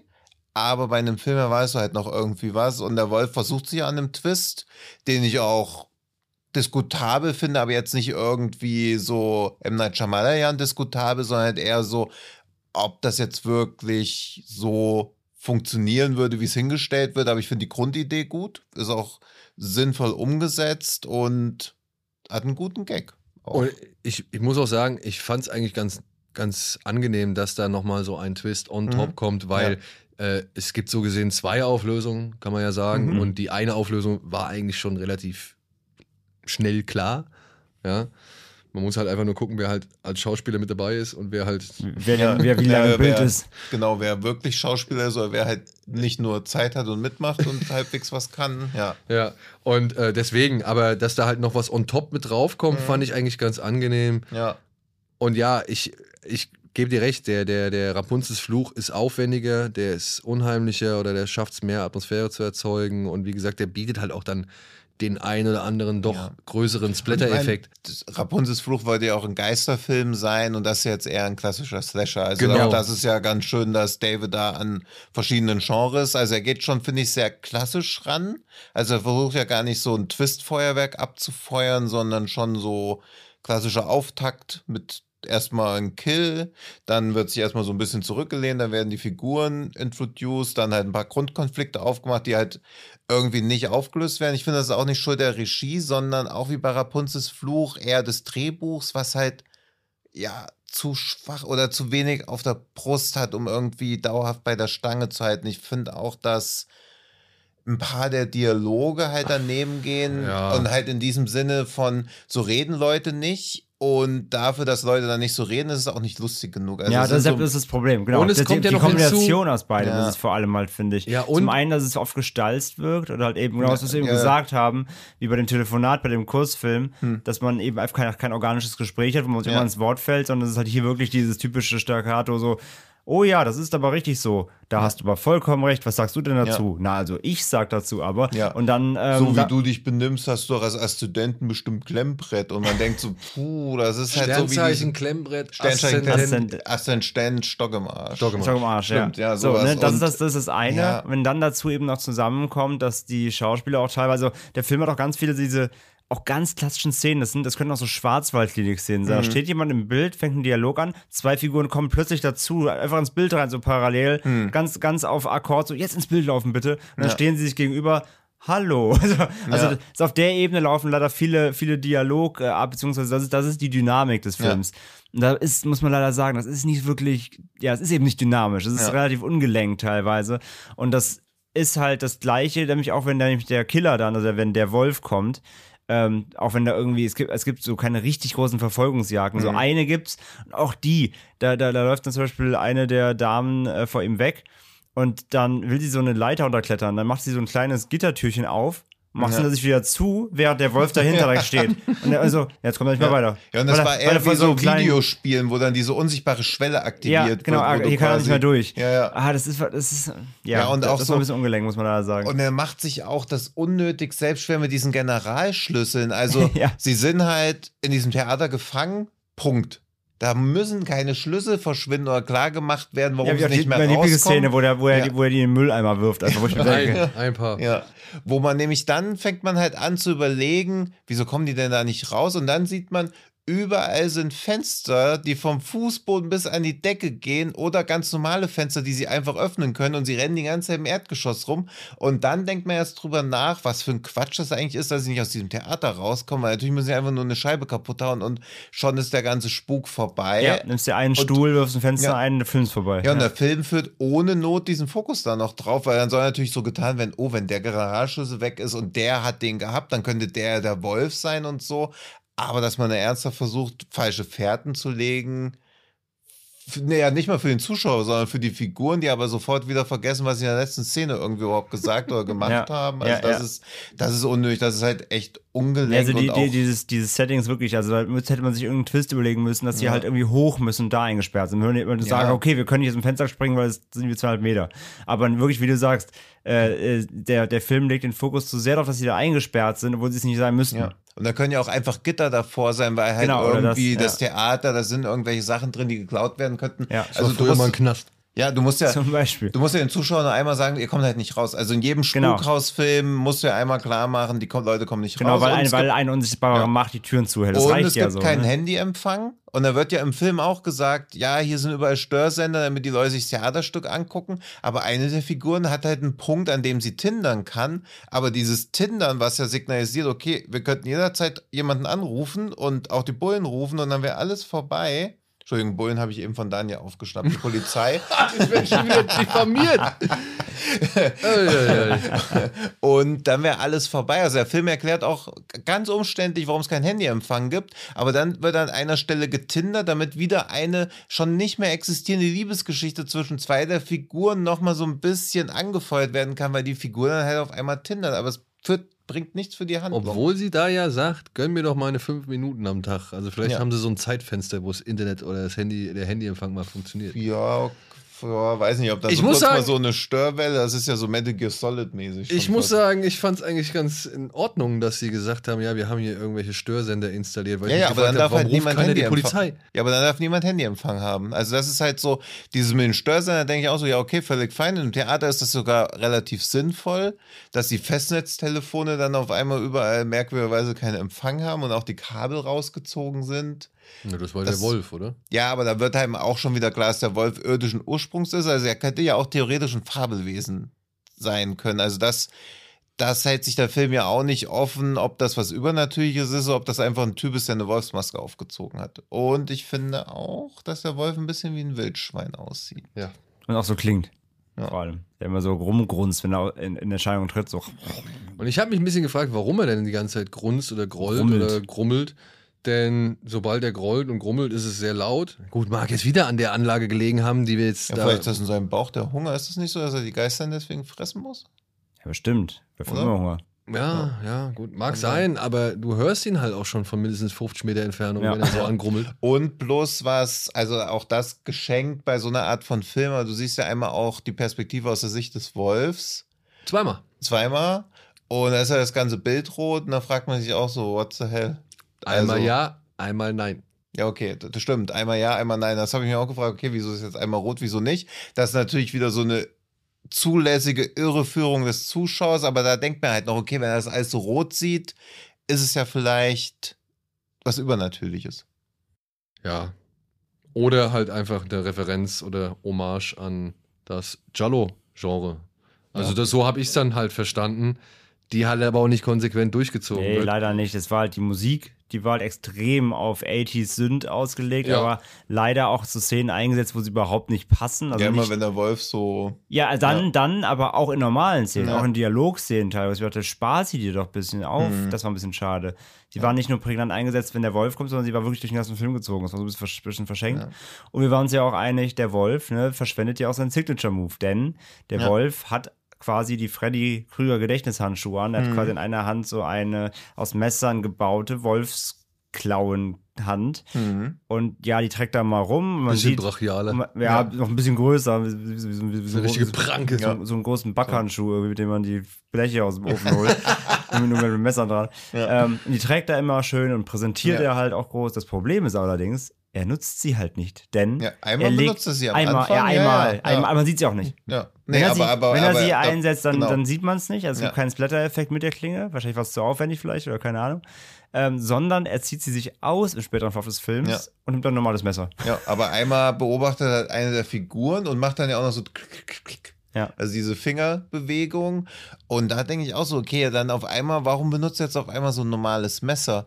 Und in der mit Abstand besten Szene des Films, sowohl von der Optik als auch Atmosphäre, diese Toilettensequenz, wo man auch, wo ich fast denke, okay, entweder ist sie aus einem anderen Film oder sie hatten noch viel Zeit am Ende und hatten mehr Mut oder mehr Gelegenheit, die Szene auszuspielen, weil wenn Oder der es ganze war eine der ersten Szenen, wo sie halt noch wirklich gedacht haben, okay, wir machen das jetzt mal, bis es geil ist Ja. und äh, gucken halt, wie es weitergeht. und Ja, ja haben das wir festgestellt, David eigentlich noch fragen können. Das müssen wir noch mal fragen. Weil wenn der ganze Film so ausgesehen hätte wie diese Szene, das wäre schon richtig geil Ja. gewesen. Weil das auch von der Atmosphäre her so diese, man weiß ja die ganze Zeit, okay, es ist hier ein Slasher und auch eher so Fun-Slasher, also man fiebert mit niemandem mit, aber da ist auch so diese Ausweglosigkeit, da wird auch zum ersten Mal irgendwie sowas wie Angst spürbar bei einem der Protagonisten. ja, obwohl der sich halt aber auch wirklich dämlich anschaut. Ja, klar, also das, dieses Also- Charakterverhalten ist weiterhin dämlich, aber die ganze Atmosphäre, die da aufgebaut wird, auch so diese dreckige Optik auf einmal. Also deswegen finde ich, dass es aussieht, als wäre es aus einem anderen Film. Das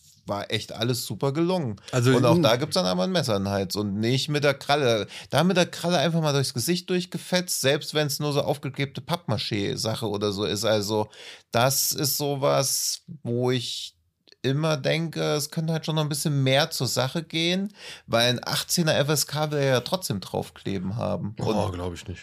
ja, aber bei Rapunzels Fluch, Hat er? da ist eine 18er Ja. drauf, ja. Und auch da, das ist ja Aber wahrscheinlich den nur. fand ich auch härter. Ja, ja, deswegen meine ich aber halt so dieses, oder weil, also vielleicht wäre auch ich nur so drauf, wenn ich selber Filme drehen würde, dass ich versuchen würde, einen 18er bekommen, weil das ja so die Marketingmaschine nochmal ankurbelt. Kann auch sein, dass Packst David, einfach, packst einfach einen 18er Trailer auf die Blu-ray, dann Ja, ist es automatisch auf 18. Kann natürlich auch sein, dass David irgendwie in den Mediamarkt rein will und deswegen eine 16er haben will, und deswegen die Filme nicht so gory sind, aber das war auch so was, was ich bisher mal vergessen habe zu fragen, warum er quasi nicht mal richtig auf die Tube drückt. Also, ich hatte vorhin ja noch kurz mit ihm gesprochen und ich glaube, ein entscheidender Faktor, wenn ich es richtig verstanden habe, war die Zeit. Unter anderem, er meinte, sie hatten halt schon echt einige Prothe Proth Prosthetics Mhm. äh, und, und praktische Effekte Mhm. und, und keine Ahnung, Gedärme und was weiß ich. Und wie er ja, glaube ich, auch uns euch noch erzählt hat, Mhm. sollte es ja eigentlich noch gerade der erste Mord auf der Bühne, Ja. der sollte ja noch irgendwie relativ zelebriert werden mit Mhm. einer Sexszene und was weiß ich noch alles. Und das muss wohl, musste wohl alles auf ja, Grund der Zeit, die zur Verfügung Okay, stand, ja. eben wieder Ja. eingekürzt beziehungsweise darauf verzichtet werden. Hm. Und ja, ich denke mal, das ist dann halt auch immer so eine Sache, weil die haben den Film ja auch nicht für wirklich viel Geld gedreht. Das muss Ja, man ja auch sagen. 25.000 hat er gesagt. Ja. Und dafür, dass der für 25.000 gedreht ist, muss ich sagen, und dafür, dass ich halt auch den Vorgängerfilm kenne, wirkt es, wie gesagt, meiner Ansicht nach deutlich kompakter, Mhm. runder, Ja. stimmiger, auf, aufeinander abgestimmter, durchdachter von mir Ja. aus. Das macht es immer noch nicht zu einem guten Film, aber man merkt auf jeden Fall eine Entwicklung bei ihm Hm. und, und äh, dass er da wirklich sich manche Sachen zu Herzen genommen hat, versucht hat, irgendwie sein, sein, seine Fähigkeiten auszubauen und, und zu verbessern. Und ähm, trotzdem hat er ja auch, wie schon bei Rapunzels Fluch, immer wieder noch genug Sachen oder ja, Momente drin, wo man halt merkt, mit welchem Herzblut er bei der Sache ist. Mhm. ne? also, Das ist es ja auch, das glaube ich ihm auch komplett. Ja, also das ist absolut. ja so ein Ding bei, bei, da, bei David, seinem Film. Ich glaube mir, dass er Bock hat. Das ist halt, das ist, das Herzblut ist da, nur es mangelt halt oft wahrscheinlich an Zeit und Geld, so. ja. Und, Ja. ähm, und einen guten Drehbuch. Aber ja, ja, ich finde echt, das Beziehungsweise Drehbuch ist macht- immer also das ne, seine, seine, seine. Schwächen ja. sind, aber auch bei Rapunzel das Gleiche, sind echt die Stories so. Oder ja, auch Übergänge Ja. und Verknüpfungen Auch- und Logiklöcher und auch die Hauptdarstellerin finde ich jetzt halt nicht wirklich stark, aber sie ist zumindest sympathisch. Also auch das schauspielerisch ist das alles gut genug. Da ist zum Beispiel sowas, finde ich, wie Heilstätten deutlich schwächer oder so gewesen, um irgendwas, nicht vergleichbar, aber auch irgendeinen deutschen Film, der halt jetzt nicht so allgemein als positiv wahrgenommen wird. Aber das Drehbuch ist halt echt immer schwach. Also du könntest da schon mehr rausziehen, weil auch gerade so jemand wie Davis Schulz hat ja dieses Comedy-Timing auch. Also der spielt das immer eigentlich alles recht gut. Diesen Darsteller vom Jonas hat ein gutes Comedy-Timing. Den Schichtleiter fand ich ein bisschen zu überzogen. drüber, ja. ja. Obwohl es natürlich auch generell in der Rolle dann so komplett veranlagt ist. Und als er dann gegen Ende halt nochmal ein bisschen mehr aufdrehen kann, wirkt es auch schon angenehm psychopathisch und nicht mehr so Sascha Hehn, Traumschiff, Stewardess-artig. Und Sascha Hehn ist der Captain inzwischen, glaube ich. Ist er inzwischen? Okay, ich hab's seit 40 Jahren weiß nicht es mehr aber auch geguckt. nicht, ich Keine Ahnung, ey. Er war, glaube ich, der Chefsteward und jetzt ist er irgendwie der Kapitän. Ja, okay, wenn das die Karriere ist, die man auf so einem Schiff machen kann, dass man Ja. jahrelang die Ka Kajüten macht und dann ist man halt, ja, okay, hier ist das Steuer. Ja, ich meine, die Karriereleiter reicht ja nur vom Bug bis zum Wasser, ne? Also da ist nicht so viel Platz.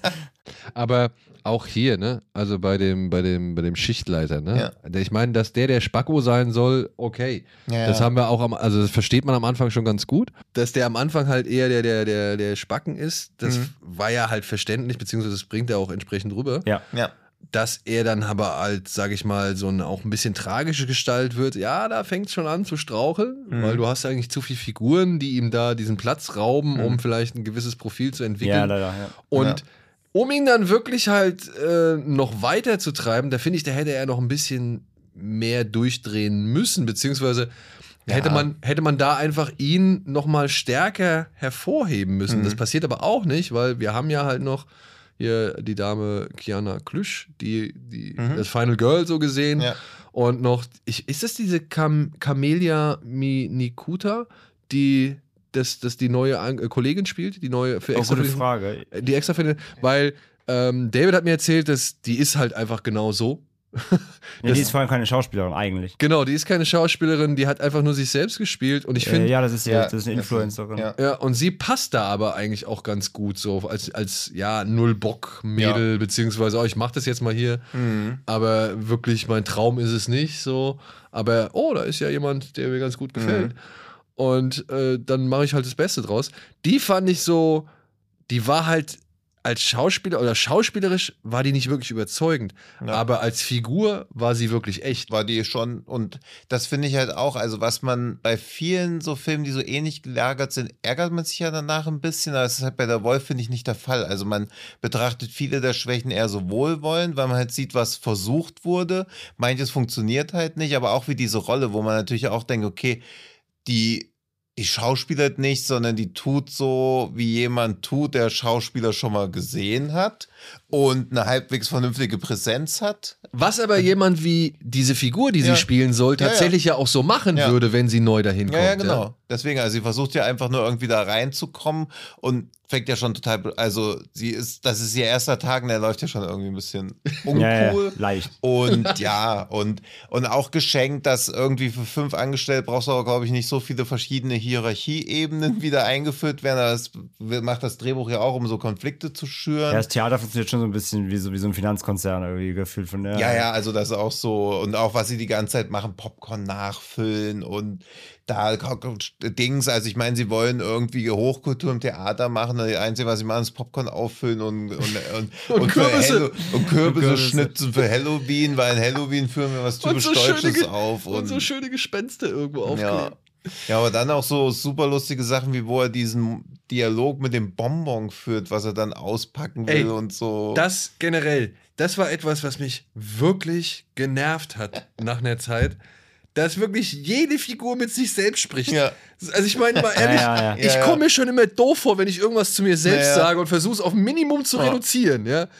Und hier ist wirklich jede Figur Mhm. hat eine Szene, wo sie Ja. mit sich selbst spricht. Ja, aber natürlich auch gleichzeitig Informationen für den Zuschauer. Ja, aber genau ja, deswegen. Das, also, es ist, besteht keinerlei Das war hier, Bewandtnis. eben dass hier sie- gerade, gerade hier, ne, die, die neue. Ja. Und die wartet ja, als die anderen aufbrechen Ja, und, und suchen. Dann sitzt sie da im Stuhl mit so einem Popcorn-Eimer, den sie rumwühlt und bewirft so eine Puppe mit Popcorn Ja. und, und sagt dabei so, Mann, immer muss ich hier warten, das ist echt voll doof. Naja, die anderen werden wohl bald wiederkommen. So, das ist halt so, oh, ah.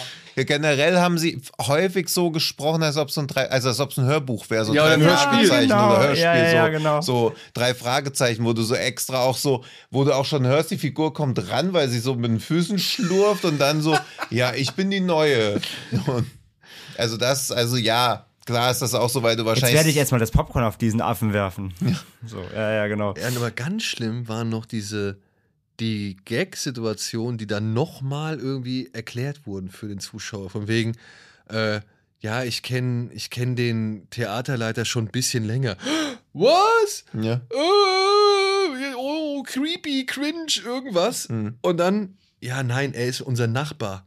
Ah, Gott sei Dank hast du Ah, das ja, jetzt nochmal ja. gesagt. Ja. Sonst hätte ich ja was ganz anderes gedacht. Ne? Zwinker, Zwonker. Ja. Ja, und, und als Nachbar geht das also.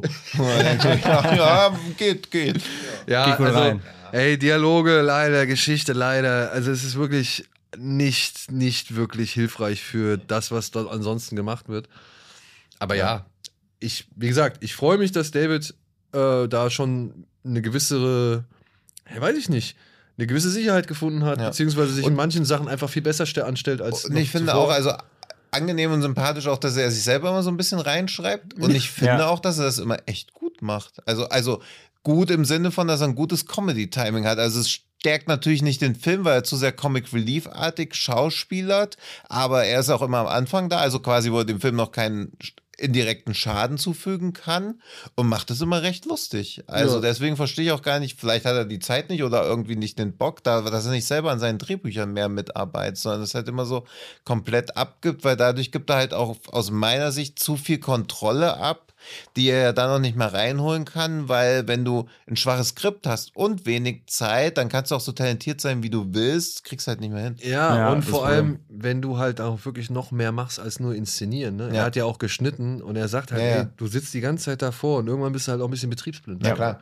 Und äh, da, wo ich, also da haben wir auch drüber geredet und, und wo wir halt auch diskutiert haben, ob es nicht vielleicht besser ist, dann sowohl das Drehbuch nochmal einmal Mhm. gegenlesen zu lassen, als aber auch dann im Schnitt entweder jemanden anderen ranzulassen Ja. oder halt zumindest nochmal irgendwie ein paar ganz fremde Ja. Augen vorab drüber gucken zu lassen, um halt schon mal gewisse Sachen irgendwie, Unstimmigkeiten, ja, schon vielleicht festzustellen, die man selbst einfach nicht bemerkt hat, weil man halt 10.000 Mal diesen Film irgendwie Ja, und ich durchguckt. glaube auch, das ist natürlich nur eine Mutmaßung von mir, dass ihm so ein Kill Your Darlings Ding schwerfällt, dass er manchmal Szenen drin lässt, weil es fühlt Obwohl sich er ist jetzt aber auch nicht so lang. ne? Nein, nein, aber manche Szenen bleiben schon zu lang stehen, Ja. wo man sich so denkt, puh, das müsste nicht so und auch am Ende, das Ende ist ja auch durchaus stimmig und auch also zumindest halbwegs emotional mit diesem Bühnenangst-Ding noch. Aber man Und- hätte f- früher Und da hätte man viel können. früher rausgehen müssen und auch eher mit so einem konsequenten Schwarzbild einfach Ja. so, dass dann irgendwie so,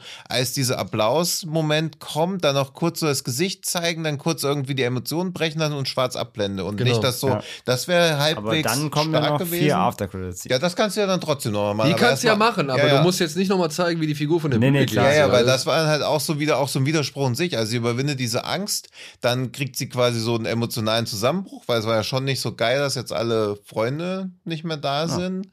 Wo sie auch, wo auch behauptet wird, das sind halt als Freunde, also man weiß auch gar nicht, wie lange sie da gearbeitet hat und so. Also es wirkt halt alles, na, es, vieles Ich habe halt auch nur so einen Satz gewartet, ganz so, das sind Arbeitskollegen, keine Freunde. Ja, weil, ne, Liebe am Arbeitsplatz Nee, ist untersagt. das Nee, sollte das man sein nicht. lassen. Aber gut, gut, dass Also das, wir was, keine das, was, Kollegen das, sind. was Jason Voorhees für den Cram Crystal Lake ist, ist quasi der Wolf für das Theater. ja. Für das Alp, Albtheater. Albtheater. Wenn es Ja. da, wenn's da anrüchig wird, dann kommt Ja. der Wolf. Was auch übrigens nach den Alpen benannt ist, nicht nach dem Albtraum. Was Obwohl man ja mit- sofort was auch denken erklärt würde, wird. das Albtraumtheater. Also wer hätte das nicht als erstes gedacht? Ja, ich meine, vor allem, es wird auch mit P geschrieben, oder? Also ich weiß Ja, gar das nicht, wie sie auf kommt, die. das, das kommt alles noch dazu, aber wo sie dann auch, warum hat das Geht ein ja Schaf, warum hat das ein Schaf als Logo? Ist das eine Ziege? Ach, das ist gar nicht nach dem Albtraum benannt. Man denkt so, okay, was, was ist das jetzt hier für eine merkwürdige äh, The Witch-Logik, wenn da irgendwie Philipp als Ziege oder so? Und, ja, aber das ist ja also so diese, diese Humorsachen funktionieren natürlich oft nicht so, wie sie funktionieren sollen. Diese, Dafür gibt es aber wiederum andere Szenen, Ja. die halt wirklich äußerst humorvoll sind, ob Ja. sie jetzt nun gewollt oder nicht sind. Ja. Deswegen, also man lacht schon oft natürlich über, aber nicht so hämisch. Man hat, nein, also das man, ist man, halt lacht, so. man lacht mit dem Film. Und ich muss sagen, jetzt so hier und da gab es ja, und das ist natürlich der Vorteil, wenn du dann wirklich mit dem Großteil der Crew zusammen guckst, Mhm. aber hier und da gab es dann ja auch ein paar Szenen, wo es dann halt auch Szenenapplaus gab, die dann tatsächlich auch einigermaßen gut funktioniert haben. Mhm. Ja. Ja, ich äh, erinnere da an diese Szene in dem Raum, in dem die ganzen Holzpuppen oder Mannequins oder was weiß ich, Ja, Mannequins das, rumstehen. das war ja das, was ich am Anfang, wo ihr mich ausgelacht habt und ob ich so hinstellen wollte, als ob ich so ein böser Mensch wäre. Das ist halt so wie ein Film, dass man ja danach denkt, das funktioniert ja. Also es hat ja irgendwie eine vernünftige Struktur. Szenen sind halt nicht alle überzeugend, aber man denkt danach nicht, okay, was war das? Das war ja nicht mal ein Film, sondern es war halt ein Film. Ja, Und das ja. ist ja, also es klingt halt so wenig, aber viele Sachen, die so im Amateurbereich sind, schaffen ja diese Hürde nicht mal. Oder sind halt unglaublich langweilig oder noch ungestellter oder haben halt einen hässlicheren Look. Also das, das ist ja eine Evolution, die da stattfindet. Also nächsten gucke ich mir auch wieder an. Genau. Und ich hoffe, ihr hört beim nächsten Mal auch wieder rein. Denn ich denke, wir sind jetzt hier am Hä, es Ende. ist doch noch nicht mal vier. ja, aber Viertel nach drei, nee, 20 nach drei. Ich gestikuliere übrigens so viel beim Podcast, dass mein äh, Fitnessband sagt, dass ich 180 Schritte gemacht habe. Seitdem wir hier sitzen. Ja. Ja, oder? Komm, wir kommen zum Ende, oder nicht? Oder habt ihr noch irgendwie was durchdringend auf der Seele brennt? Nee, also wie gesagt, das ist halt ein Film, der. Also es ist so Support Your Local Movie Making so. Es ist cool, dass das, das Du stattfindet. kommst aus Klauchau? Und ähm, ja, aber Ja. Man, muss die, man muss ihm seine Fehler halt benennen, die sind da. So, klar, das haben wir, glaube ich, ausgewalzt genug. Ja. Aber wer eben ähm, auch. Bloß ist ja auch noch unter Corona-Bedingungen in einem Theater gedreht Das worden. war Das war dazu, auch noch ne? so ein Also bisschen diese mangelnde wenig Set. Drehtage, Ja, Zeit also- und so weiter, ne? Und ey, wie gesagt, man, ich finde, man merkt bei David immer, wie er sich immer steigert, was insgesamt eben das Filmmaking Mhm. angeht. Das absolut, muss man ihm absolut geben. Ja, Ähm, ja, für mich eben auch. Bessere Geschichten brauchen seine Filme, ganz ja dringend. eben, also das ist Be halt. besseres Drehbuch. Ähm, Ja. Aber ja, für, für deutschen Genre so, in dem Bereich Amateur, sag ich mal, Selfmade, Independent Kino, so, wenn man da Es ist besser als alles, was aus diesem ganzen Schnaß und sonst Ja, ja. Umfeld jemals hervorkam. Genau, Und die genau. werden ja, allein handwerklich, ja. ja. Genau. Das kann man, glaube ich, stehen Ja. lassen. Gut. Und wir lassen euch jetzt mal stehen. zwar im Regen. Im Regen. lässt auch noch einen stehen, dann gehen wir ins Bett. Ja, einen hat er ja schon. So, damit wären wir am Ende dieser Folge. Dadurch, dass wir uns jetzt hier halt um 3.20 Uhr in Berlin befinden und on Tour so gesehen, hat keiner von uns wirklich, oder ich auch nicht, nochmal einen Schrecken vom Amazon rausgesucht. Das müssen wir noch Das einmal schieben. wir noch einmal. Nächste Woche versprochen. Das haben wir jetzt schon dreimal geschoben, kann das ja, sein? wir sind furchtbar. Ja. Weil letzte Woche habt ihr es ja wahrscheinlich dann auch nicht nee, gemacht, haben wir oder? auch wegen dir gewartet. also es gab immer einen Grund, heute ist es kein Grund. heute, heute ist es 3 auf 3, 3 Heute schieben wir es auf die Uhrzeit. Gut, heute schieben wir Weil es ich auf halt die auch nicht weiß, Uhrzeit. was die Uhrzeit damit zu tun hat, weil Wir wir, hatten nicht doch- immer erst suchen, wenn wir zum Ende kommen, sondern es Naja, eigentlich vorbereitet haben. Manch, manchmal. Ja, Ja, konnte ja keiner ahnen, dass wir heute nachts um 3 Uhr hier hocken und äh, nee, das, das Es ist noch relativ- niemand ahnen. ist relativ spontan entstanden. Ja, stimmt. So, damit wären wir am Ende. Wir danken euch wie immer für eure Unterstützung, dass ihr zugehört habt und verweisen nochmal, schaut gerne bei Fred Carpet vorbei auf unseren ja, Profilen, auf den sozialen Netzwerken. Abonniert uns gerne, schickt Oder- uns gerne ein paar Tipps. Oder um der Wolf zu zitieren, verknüpft euch doch mit uns auf unseren Socials. Und was sagt sie noch? Plattformübergreifend oder so? Irgend sowas. Plattformübergreifend. Plattformübergreifend. Ja. Wir sind auch plattformübergreifend. ja, jede Woche aufs Neue. Ja. Vergesst nicht, uns zu abonnieren, egal wo und wie. Und auch nochmal ganz fetten Dank natürlich auch für die Einladung. Ja, ähm, und das- natürlich für die an die Serie Nale und an David und an seine Agentur und ans Alexa und whatever, wer da alles inkludiert war und da uns versorgt hat heute Abend. Ähm, ja, vielen, Five vielen Dank. Guys nicht vergessen. Stimmt, Five Ja, Guys. damit wolltest du doch auch einsteigen, dass du heute zum ersten Mal in deinem Leben bei Five Guys warst. Ja, das kann ich noch erzählen, Wie viele gerne. Premieren heute waren. Ja, also wir, ja, eben. Also wir waren, wir waren nicht nur beim, beim, beim Wolf, sondern auch bei Five Guys. Five Wolves. Ja, Ja, und habe zum ersten Mal einen Five Guys Burger gegessen. bei Five Guys. War besser als ich dachte und auch teurer als ich dachte. Aber teurer habe ich auch. Also ein Zehner für einen Cheeseburger Aber ist schon. ich muss auch sagen, ich glaube, das war das erste Mal, dass ich in Deutschland bei Five Guys war. Ich habe Oh, erzähl mir, dass du ein Kosmopolit bist und zu sagen, dass du ein Kosmopolit bist. Nein, aber ich habe halt keine, ich habe halt wirklich keinen Vergleich. Ich wusste, ich kenne nur die amerikanischen Preise. Auch noch nie Tomatensaft nicht in der Business Class getrunken. Wow, wow, wow, wow, wow. Nee, ich weiß, also ich weiß zum nicht, ersten ob Mal die so, Tomatenmark aus Deutschland gegessen. Ja, also ich weiß, ich habe Das Dumme ist ja, Berlin hat immer alles zuerst und bei uns dauert es halt ewig, bis sowas kommt, wie Dunkin' Donuts oder halt eben Five Guys oder sonst irgendwas. Was soll ich denn sagen? Naja, am Mercedes-Benz-Platz ist halt noch einer, da habe ich gegessen. Hier habe ich jetzt keinen Unterschied gemerkt. Also ich nehme mal schon an, dass sie In der Deutsche. Oder in der Berlin. innerhalb von Berlin. In Deutschland irgendwie hat doch in so einem ganz kleinen Kaff jetzt irgendwie, ist nicht sowas irgendwie Five Guys aus einer Brücke oder sonst irgendwas? Ich weiß, dass nur in Frankfurt eine ist. So, sowas. Five Guys Castor Brauxel. Ja. Und wie schön wir schon mal fast aus dem Podcast draußen waren. Jetzt sind wir wieder Jetzt, ähm, tief im Frittenfett drin. Five Guys hat es wieder reingedrückt. Und damit wir nicht in diesem Frittenfett ersaufen, hören wir jetzt an dieser Stelle auf. So, Ja. macht es gut und hoffentlich bis zur nächsten Woche, wenn es wieder um ganz normale Filme geht. Bis dahin, wie Gronk und Sarah sagen würden, Elektrofritte. In Den hören wir jetzt Elektromitte. nämlich nochmal an. Ja, okay. Aber ohne euch. okay. Tschüss. Tschüss. Ciao.